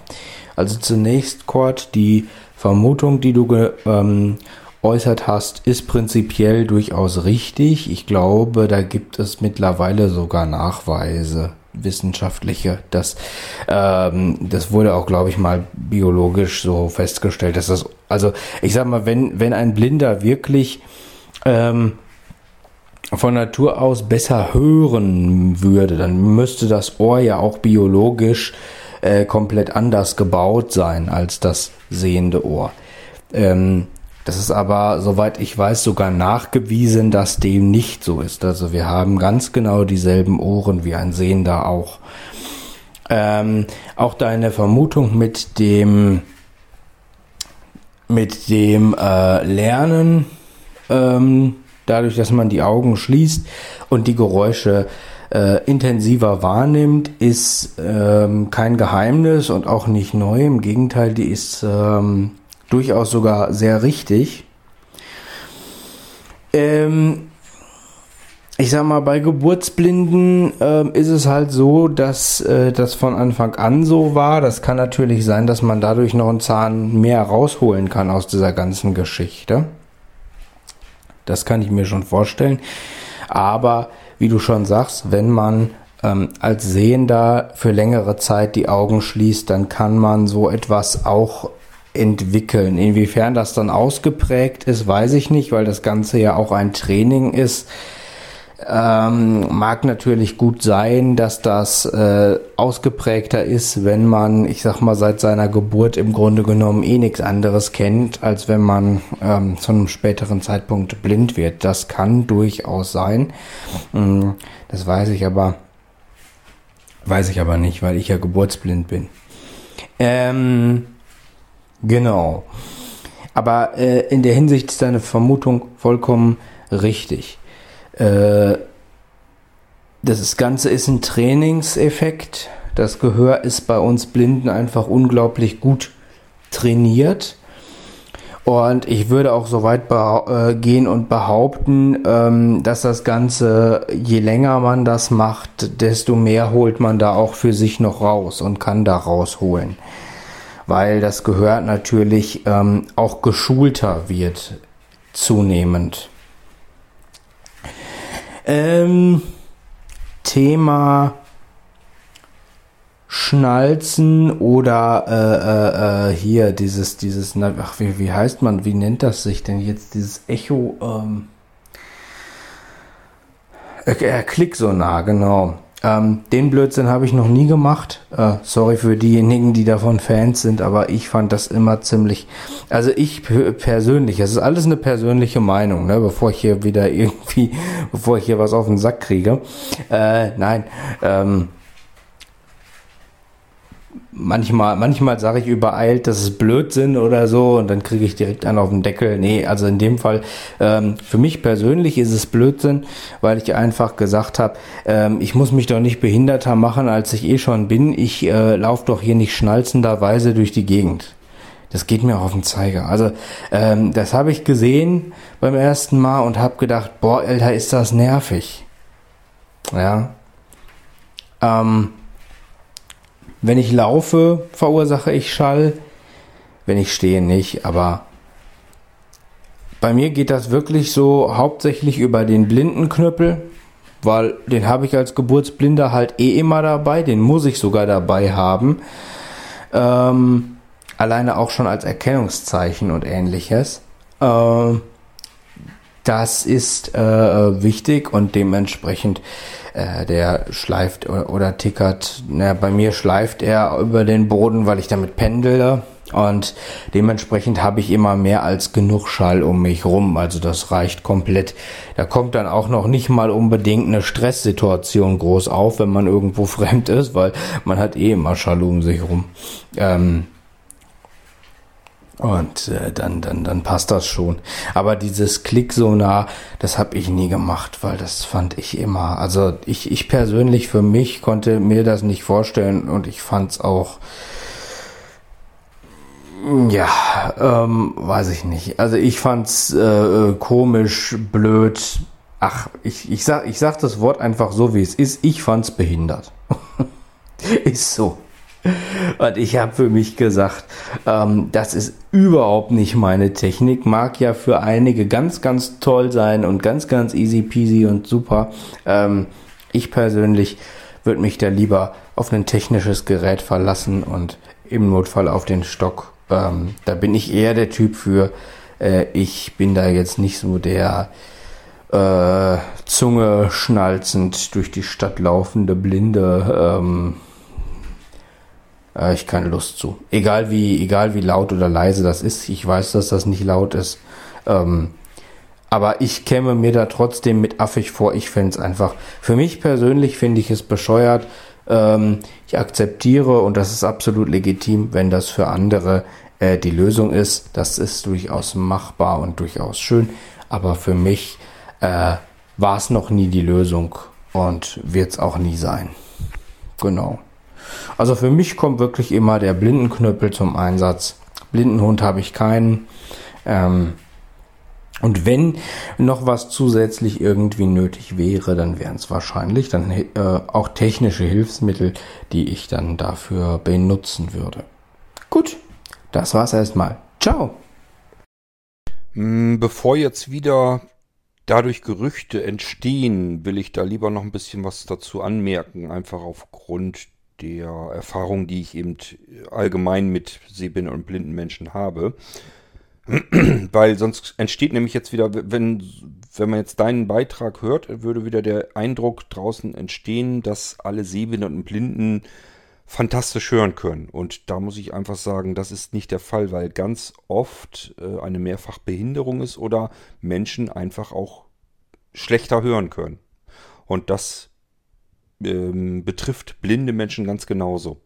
Das heißt, wenn man das jetzt ähm, vergleichen würde, wenn alles in Ordnung ist, vom reinen Hören her, alles ist gesund und völlig intakt, dann haben wir diesen Effekt, man sieht nicht mehr, dadurch wird man nicht so sehr abgelenkt, muss sich auf die Sinne konzentrieren, die übrig bleiben und somit entwickelt sich das Ganze. Es gibt aber eben, wie gesagt, sehr viele sehbehinderte und blinde Menschen, sind mir durchaus begegnet, die schlicht und ergreifend auch nicht wirklich gut hören können. Bis hin zum Ascher-Syndrom, wo ich beides nicht mehr kann, also wo ich wirklich nicht mehr sehen und nicht mehr hören kann. Das ist natürlich richtig übel dann, wenn einfach die wichtigsten Sinne, die wir überhaupt haben, ähm, in der Form komplett weg sind. Ähm, also das nur noch mal hinzugefügt, weil dafür habe ich zu viel, zu viel Kontakt gehabt mit ähm, blinden Menschen, die eben auch nicht gut hören konnten. Also die auch zum Beispiel irgendwelche besondere Technik brauchen, um Telefon zu hören oder Fernsehen zu hören, also Hörgerät oder was auch immer. Cochlear-Implantat und was man da alles an Hilfsmitteln hat. Gibt es unter Blinden ganz genauso. Äh, ist also nicht so, dass jetzt jeder, der euch da blind auf der Straße entgegenkommt, dass das ein super äh, Gehör ist, sondern das kann ganz genauso gut sein, dass der auch nicht gut hören kann. Nicht nur nicht gucken kann, sondern eben auch nicht gut hören kann. Das vielleicht nochmal eben hinzugefügt. Nicht, dass da jetzt wieder Sehende sind, die sagen, ach sieh an, dann ist das wohl wirklich so, ist das nicht nur so dahingesagt, sondern ist das wirklich so, dass alle Blinden fantastisch hören können. Ähm, geht da bitte nicht von aus, wenn euch jemand auf der Straße entgegenkommt, dass der euch hören kann, wenn er nicht gucken kann. Also das muss nicht zusammenhängen, bitte. Hallo Kurt, ich habe mir gerade den Irgendwasser 1269 angehört. Du hast ihn genannt, die Vereinte nach, Klammer auf, T, Klammer zu, lese. Das war ein sehr ausführlicher, langer und auch provokanter Podcast, den ich mit viel Interesse angehört habe und ich habe ein paar Gedanken, die ich mal hier wiedergeben möchte. Ich war als junge Frau im BSV vom, zu DDR-Zeiten. Dort habe ich äh, in der Revisionskommission äh, in der Bezirksorganisation Gera mitgearbeitet. Thüringen bestand ja damals aus drei großen Bezirken, Gera, Suhl, Erfurt und ich war halt in Gera mit zugange. Äh, ich habe das, es war jetzt nichts Spektakuläres, ich habe das aber äh, mit viel, sagen wir mal, Interesse gemacht, weil man auch doch gewisse Blicke hinter die Kulissen erhielt. Und ja, zur Wendezeit bin ich erblindet, also genau in diesem Jahr. Und paradoxerweise habe ich auch in diesem Jahr den Blindenverband verlassen. Das hatte allerdings persönliche Gründe, auf die ich jetzt nicht unbedingt eingehen möchte. Ja, ähm, was wollte ich dazu äußern? Der Blindenverein heute besteht praktisch aus dem Dachverband. Ich erzähle das jetzt oder füge das jetzt hier so ein, weil ich auch gleich damit äh, sagen will, ich mache das hier als Außenstehende. Deshalb die Bemerkung vorneweg. Und nicht alles, was ich jetzt hier sage, muss unbedingt stimmen.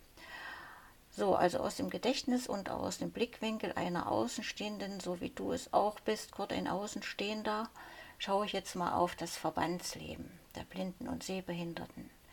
Also es gibt diesen Dachverband, Sitz in Berlin, der praktisch für die Mitglieder Gesamtdeutschlands zuständig ist. Und dann hat jedes Bundesland seinen eigenen Blindenverein. Ich erinnere mich gerade in den 90er Jahren, wie ich da sehr kritisch beobachtet habe, was der BSVT alles so trieb und damals war in Niedersachsen zum Beispiel der Herr Wulff als Landesvater zugange und hatte eines Tages beschlossen, das Blindengeld wird eingespart und das nutzen wir für andere Zwecke.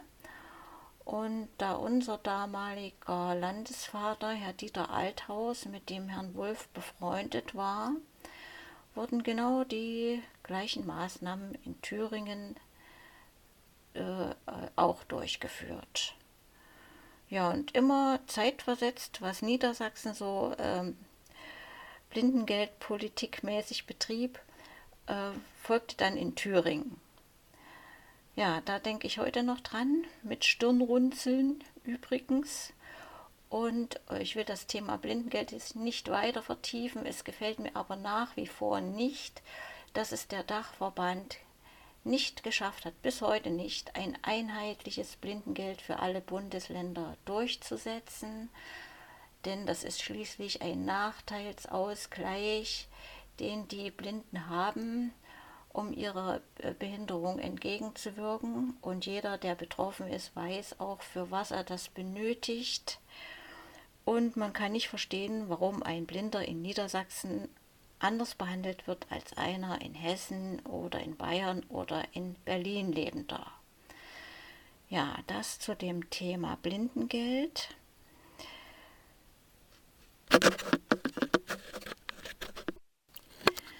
Jetzt zu den Mitgliedern.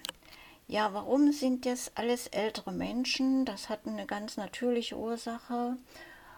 Äh, die Menschen erblinden nun mal im größtenteils, wenn sie älter als 60 sind, an Glaukom, an grauen Star, an Makula, Degeneration und was es alles noch so gibt. Und genau aus diesem Grund ist der Anteil der Geburtsblinden oder im frühen Kindesalter erblindeten Menschen geringer im Verband. Und ich vermute mal, dass da eins zum anderen sich zusammenfügt. Der Dachverband äh, verfolgt also deswegen so träge eine etwas veraltete ähm, Art und Weise, Medien zu verkonsumieren und in ihren Mitgliedern ähm, weiter zu vermitteln, äh, weil halt der größte Anteil schon so alt ist. Das heißt, Hörzeitschriften, Hörbücher gibt es nach wie vor auf CDs im DESI-Format und werden auch auf diese Art und Weise noch den Mitgliedern äh, äh, zu, zu Gehör gebracht. Die freuen sich darüber auch, da bin ich mir ganz sicher, wenn sie also die CD erhalten, in ihren Desi-Player einlegen und sich das so unkompliziert anhören können. Die jüngeren Menschen greifen natürlich gerne zum iPhone, die sind technikinteressiert und neugierig und die verkonsumieren auf diese Art und Weise ihre Podcasts und Hörbücher. Ich habe in Ende der 90er Jahre bis noch viele Jahre danach einen blinden Arbeitskollegen gehabt Und wir haben uns, äh, was das betrifft, ausgetauscht, um Kosten zu sparen. Ich hatte bei der DZB eine, eine Breil-Zeitschrift abonniert, die habe ich gelesen und ihm dann weitergereicht. Und im Gegenzug erhielt ich eine DESI-CD, äh, die die Mitglieder kostenlos zur Verfügung gestellt bekommen. Und zwar die Gegenwart. Also das, das, äh, die Hörzeitschrift vom Dachverband. Das Schöne daran war, da war nicht nur die Gegenwart darauf, sondern auch von jedem einzelnen Bundesland die dort veröffentlichten Vereinsnachrichten. Und so konnte man über den Tellerrand hinausschauen.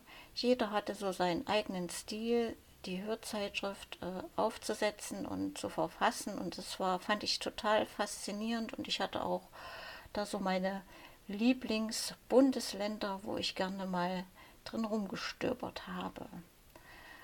Heute heißt diese Zeitschrift Sichtweisen und Gott, davon gibt es auch einen Podcast. Das möchte ich hier nicht unerwähnt lassen. Es gibt auch noch andere Podcasts, zum Beispiel über die DZB lesen, kannst du welche beziehen. Der Ohrfunk hat einen. Ja, fallen mir jetzt nicht mehr ein, gibt es aber sicherlich noch mehr. Also Podcasts kannst du nach wie vor oder, oder auch beziehen, was das Vereinsleben betrifft. So, das waren so meine Gedanken. Ich möchte jetzt deine, deine Meinung zum Thema Vereinsleben weder entschärfen noch bestärken. Es ist einfach nur eine Ergänzung, die ich hier mal mit zu Gemüte führen wollte. In diesem Sinne wieder viele Grüße aus Thüringen von der Bärbel. Finde ich sehr gut, Bärbel. Du hast das ganz schön auf den Punkt eigentlich alles so gebracht. Also da ist jetzt auch nichts, wo ich dir irgendwelche Widerworte äh, geben würde. Ähm, wir haben oder, oder planen ja vielmehr tatsächlich den Abend der Vereine, im OVZ natürlich. Ähm, ich habe dafür auch Leute, die sozusagen ihre Vereinstätigkeit präsentieren wollen, vorstellen wollen. Und äh, ich bin dann auch mal einfach gespannt, wie dieser Abend dann verlaufen wird. Ich hoffe, dass sich daran dann auch genügend Menschen beteiligen, sowohl Menschen aus Vereinen als auch ähm, einfach nur so Interessierte und dass man sich dann mal wirklich austauschen kann. Äh, ich bin mir sogar sehr sicher, das hatte ich glaube ich auch in der Podcast-Episode so gesagt, dass es durchaus genügend Vereine gibt, die auch sich gezielt durchaus auch mit an jüngere Menschen, an ein jüngeres Publikum wenden. Und ähm, einfach auch ein bisschen moderner halt daherkommen. Und ähm, die auch wirklich was tun. Ähm, mir würden jetzt pauschal sofort welche einfallen. Ich will sie aber lieber nicht nennen, weil äh, dann fühlen sich andere wieder auf den Schlips getreten. Keine Ahnung. Aber das sehen wir dann ja im Abend der Vereine. Da ähm, stellen sich dann halt welche vor. Und dann können wir da mal drüber diskutieren den ganzen Abend. Ich werde das hier auch noch ankündigen im Podcast und natürlich auch im OVZ-Podcast. Also bleibt da mal so ein bisschen ähm, auf Empfang, damit ihr mitbekommt, wann wir diesen Abend gestalten wollen. Und ich hoffe, dass dann möglichst viele Menschen auch teilnehmen. Dass das Interesse einfach auch an Vereinen, an der Vereinstätigkeit überhaupt da ist. Nicht, dass ich da alleine mit ähm, Vereinsfunktionären sitze und äh, die im Prinzip nur mich haben, um zu erzählen und zu erklären, was sie tun. Das wäre am äh, Sinn eines solchen Abends natürlich vorbei, aber das sehen wir dann. Damit rechnen müssen wir auch. Ähm, schauen wir mal, wie das Ganze ankommt. So, Kurt, dann probiere ich dir mal kurz den Erklärbär hier zu machen. Ich hoffe, dass ich es jetzt auch. Das ist ja der typische Vorführeffekt, dass man irgendwas nicht mehr wiederfindet. Das hier ist jetzt die Entwickler Beta 2. Kann also sein, dass sich das bis zur finalen noch 78 Mal ändert. Voice-over ein. Einstellungen. Ah, Einstellungen. So, und wir gucken jetzt mal nach dem. Mehrfach-Tipp. Nicht allgemein. Allgemein. Kontrollzentrum. Anzeige und Homebildschirm. Bedienungshilfen. Taste. Äh, Bedienungshilfen unterstützen dich dabei, dein iPhone an deine Bedürfnisse anzupassen. So, jetzt müssen wir erstmal herausfinden, wo das war. Sehen. Weiß. Zoom. Loop. An. Gesprochene Inhalte. Taste. Audiobeschreibungen. Ein. Physisch und motorisch. Überschrift. Ähm, war das vielleicht da? Physisch und motorisch. Überschrift. Tippen. Taste. Tippen, da ist Assistive Touch. Aus. Taste. Assistive Touch. Einhandmodus. Durch Abwärts. Haptik Touch. Drücke unterschiedlich lang. Touch-Anpassungen. Ab. Wenn es Probleme beim Verwenden. Zum Aufwecken tippen. Beende den Ruhezustand. Zum Widerrufen schütteln. Wird das iPhone häufig aus. Vibration. Ein. Ist dieser Schalter deaktiviert. Anruf Audio Ausgabe. Anhand der Anrufe auf Rückseite tippen. Aus. Ah, Taste. und da haben wir die Funktion. Doppeltippen. Ohne. Taste. So, jetzt sagen wir hier mal Dreimal tippen. Ohne. Taste. Ohne. dreifach tippen. APP Umschalter. Bildschirm sperren. Bildschirmfoto. Einhandmodus. Home. Kontrollzentrum. Kurzbefehl. Lauter. Leiser. Mitteilungszentrale. Schütteln. Siri. Spotlight. Ton aus. Bedienungshilfen. Überschrift. Assistive Touch. Bildschirm sprechen. Lupe. Umkehren. Intelligent. Das müsste ja eigentlich sein. Auswahl. Umkehren. Intelligent. So. Dann gehen wir zurück Auf Rückseite tippen. Zurücktaste. Auf Rückseite. Und denken mal so, das müsste jetzt auf. Dreifach-Tipp sein, dass er Farben umkehren macht. Ich gehe hier raus, so jetzt muss ich erstmal irgendwo hingehen, wo es hell ist, zum Beispiel in Safari. Safari. Zum Öffnen Doppel. Safari. Adresse. Audio. So, jetzt schauen wir mal. Also wenn ich mit dem Finger so auf die Rückseite tippe, da wo äh, das Apple-Logo ist oder so,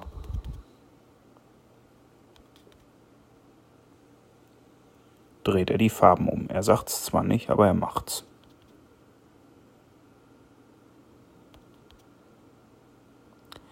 Jetzt muss ich mal eben kurz gucken, dass ich es wieder. So, und jetzt probieren wir das auch mal an der Seite.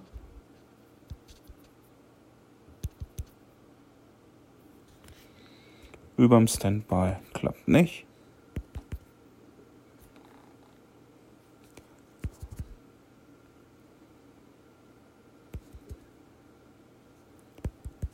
Unterm Standby hat jetzt äh, gerade geklappt.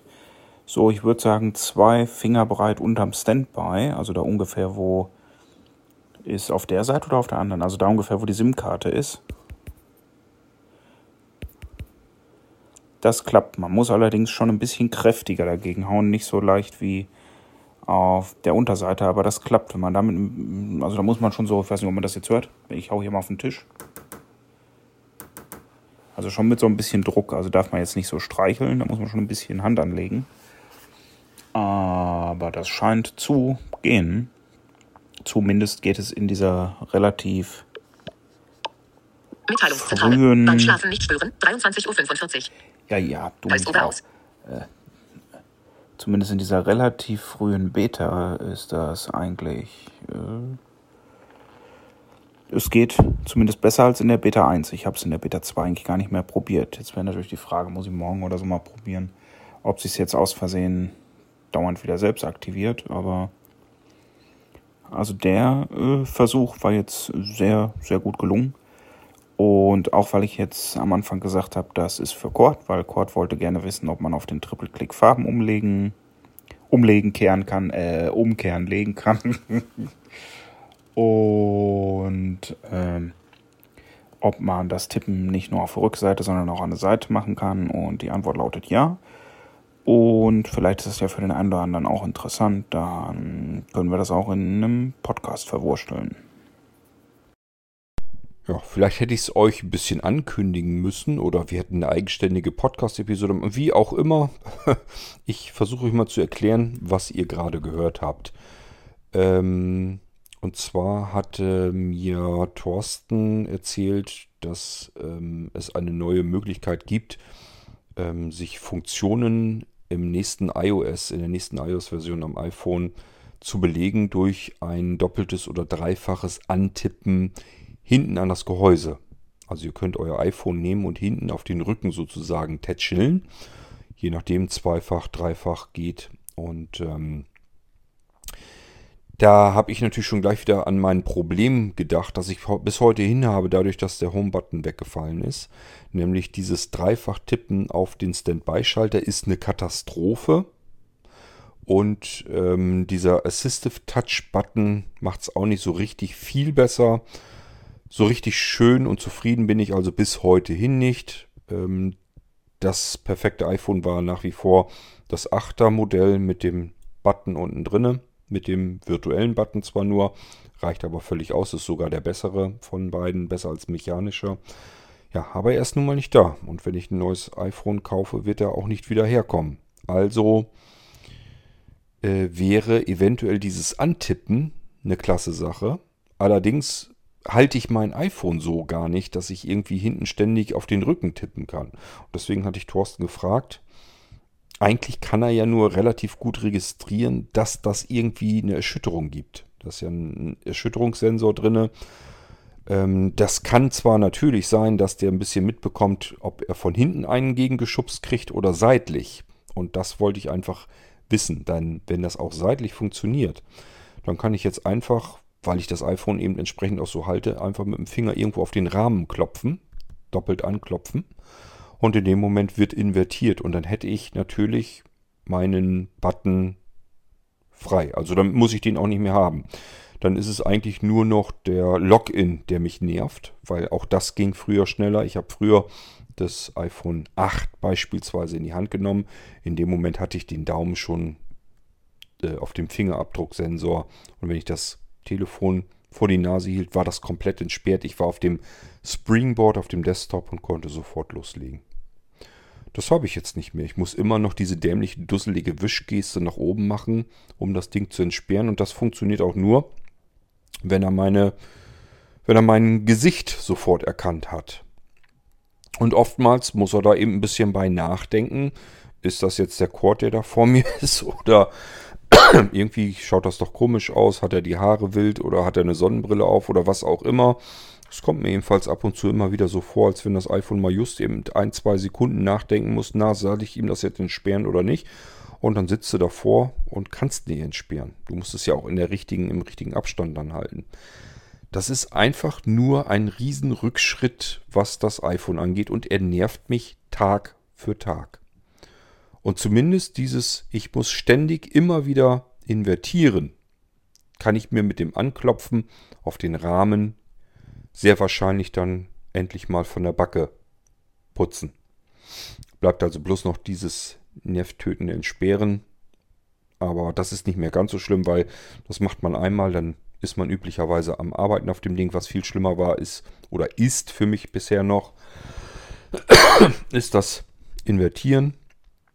Da nervt der Assistive Touch Button ganz genauso wie dieses Dreifach auf dem Standby-Knopf herumspringen. Das nützt alles nichts. Also es ist nichts, was den ähm, Touch-Button von früher irgendwie ersetzen könnte.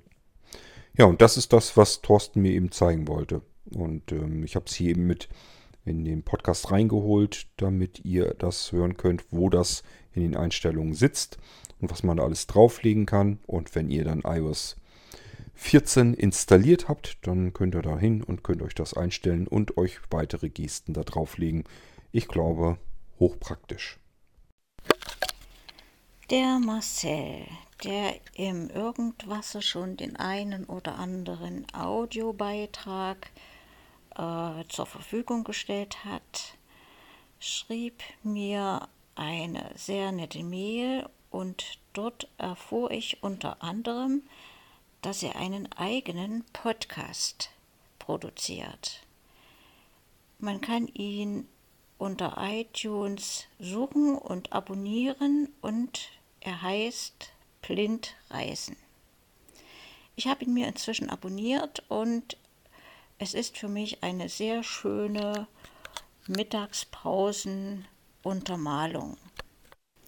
Wenn ich mir das richtig gemerkt habe, wird er über drei große Reisen berichten und ich befinde mich gerade mitten in Staffel 1 in seiner Brasilienreise. Bevor es aber so richtig losging mit der Thematik, äh, nahm er sich erstmal in den ersten Episoden Zeit für Themen wie Vorstellung seines Podcasts, Reisevorbereitung bei einem blinden Menschen oder wie er sich Alternativen sucht, statt Fotos und Videos sich seine Erinnerungen festzuhalten. Zwischendrin kam dann noch äh, die Episode mit der häuslichen Quarantäne nach seiner Südafrika-Reise. Da war ich etwas ähm, verunsichert. Die hätte ich beispielsweise auch äh, chronologisch so einsortiert. Aber er hat es hier äh, in, den, in die ersten Episoden mit äh, eingefügt. In der nächsten Episode geht es um Hilfe für Blinde an den Flughäfen. Anschließend äh, erklärt er, wie er seinen Rucksack packt. Und dann startet er mit der ersten Staffel und auch hier erstmal allgemeine Infos zu Brasilien. Alle Episoden, die ich mir bisher angehört habe, sind sehr unterhaltsam und es macht großes Vergnügen, ihm zuzuhören.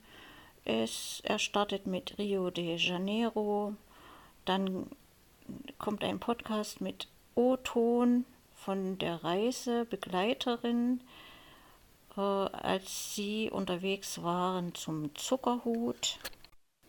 Er berichtet über die Iguazu-Wasserfälle, über eine Reise durch den brasilianischen Regenwald über die Städte Manaus und Salvador. An der Stelle befinde ich mich gerade und ich glaube, da wird es noch sehr viele interessante Folgen geben und die seien hier mal von meiner Seite als Podcast-Empfehlung an euch weitergereicht.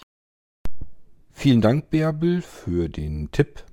Ähm, ich habe das jetzt hier mit in die U-Folge reingenommen. Normalerweise gehörte das ja eigentlich in eine M-Folge. Ich habe aber das Problem, ich habe nur zwei Beiträge, Audiobeiträge für eine M-Folge. Und das ist jetzt schon, ja, ich glaube, zwei Monate lang so der Fall. Das heißt, hier kommen keine neuen ähm, Empfehlungen für eine M-Folge rein. Und ich will die jetzt nicht noch ein halbes Jahr da rumliegen lassen. Deswegen packe ich die beiden Sachen hier einfach mit rein. Dann haben wir sie wenigstens überhaupt im Irgendwasser drin. Ich hoffe, dass das so in Ordnung geht und wir das ausnahmsweise hier mal mit in die U-Folge packen. Ein Hallo in die Runde. Von mir gab es seit langem keine Podcast-Empfehlungen mehr. Aber heute hätte ich mal wieder etwas in petto. Ich erhalte vom Wolfram fleißig Internetadressen äh, diverser Podcasts oder Radiosender, die ich in mir einpflege. Und so habe ich letztens aus der Dropbox gleich 15 Podcasts gefischt, die allesamt vom Argon Verlag stammen und die Themen sind kunderbunt durcheinander. Ich habe diese Podcasts dann in mir eingepflegt und beim Abrufen festgestellt, dass die Internetadressen über Safari sich haben nicht abspielen lassen, also nicht funktionierten. Äh, weil ich nun aber neugierig geworden war, habe ich überlegt, wie komme ich jetzt an aktuelle Internetadressen heran und habe mir meine Podcast-App, die ganz simpel nur von Apple stammt, am iPhone geschnappt und in der Suche Argon eingegeben und immerhin von den 15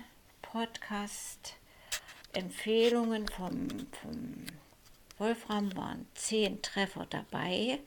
Die habe ich mir erstmal kurzerhand geschnappt und abonniert und dann kann man sich ganz einfach so die Website heraussuchen. Ich habe mir den Link kopiert und ihn dann ersetzt in den entsprechenden Dateien. Wer also jetzt über mir Argon eingibt, erhält 15 Treffer. davon lassen sich immerhin zwei Drittel abspielen. Abspielen aber in der Art, dass nicht gleich äh, der Podcast loslegt, sondern man landet auf der Webseite und die ist meiner Meinung nach sehr, sehr schön gestaltet. Man hat also die Möglichkeit, sich erstmal die entsprechende oder gewünschte Episode aussuchen zu können. Man kann sich die Episode herunterladen oder einfach nur anhören. Man kann die Abspielgeschwindigkeit einstellen und äh, auch die Plattform sich aussuchen, wo man sich den Podcast abonnieren möchte. Ich glaube, Spotify war dabei und iOS und noch anderes. Was ging noch? Ja, man konnte sich den Link teilen, was ja üblich ist. Und, und noch viele nützliche inhaltliche Informationen erhalten. Also da war ich schon mal ganz angetan. Und den Podcast, den ich mir jetzt herausgesucht habe für diese Empfehlung, der heißt Tierarzt, Doktor, Tierarzt. Und der Eigenname Tierarzt schreibt sich mit Doppel-Z. Das ist eine ziemlich äh, schräge Podcast-Serie, nennt sich oder wird, wird einsortiert unter späßige äh, Hörspielserie.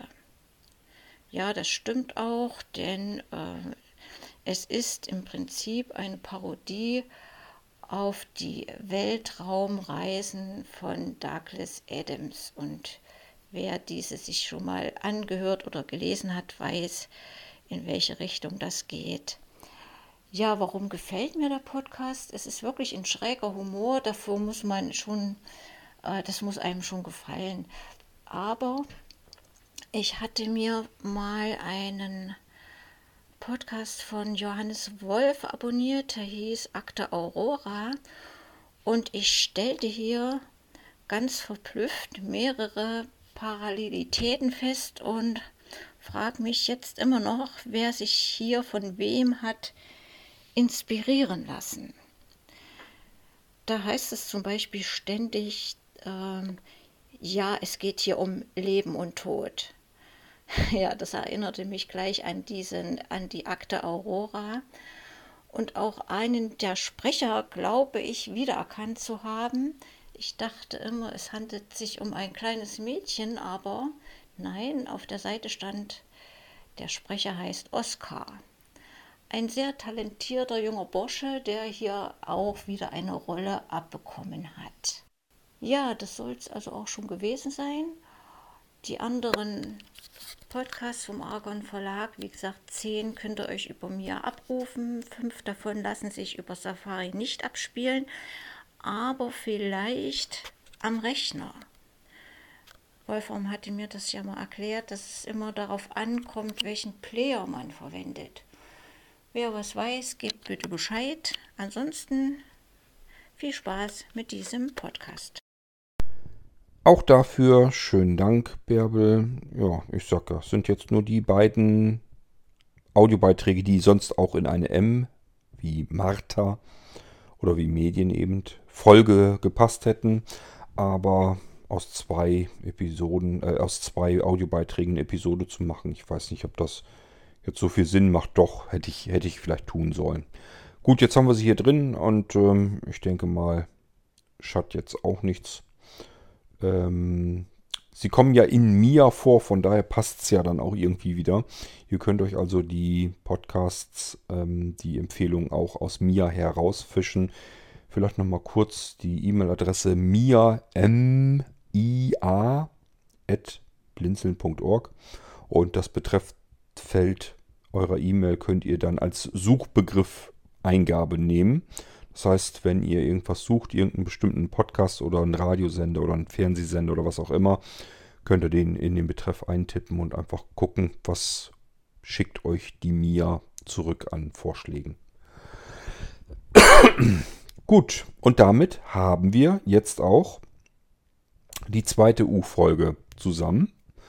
Soll uns reichen. Ähm, auch hier habe ich jetzt wieder keine Sounds zwischen den einzelnen Beiträgen dazwischen.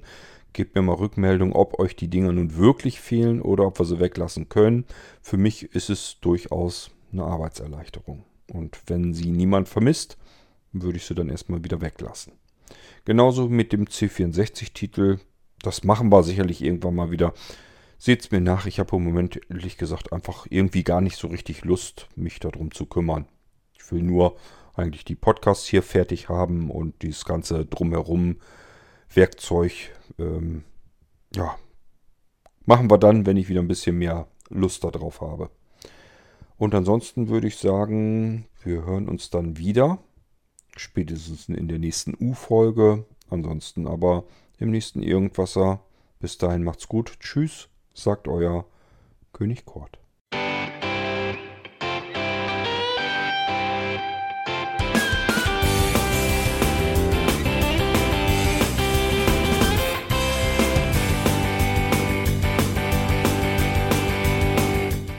Das war Irgendwasser von Blinzeln. Wenn du uns kontaktieren möchtest, dann kannst du das gerne tun per E-Mail an podcast.blinzeln.org oder über unser Kontaktformular www.blinzeln.org. Blinzeln schreibt man in unserem Fall immer mit einem D in der Mitte. Wenn du möchtest, kannst du uns sehr gerne auch einen Audiobeitrag auf unseren Podcast Anrufbeantworter sprechen. Der hat in Deutschland die Telefonnummer 05165 439 461. Und wenn du uns aus dem Ausland anrufen möchtest, dann ersetze einfach die erste 0 gegen die 0049 für Deutschland. Wir bedanken uns für dein Interesse und freuen uns schon darauf, wenn du auch beim nächsten Mal wieder mit dabei bist.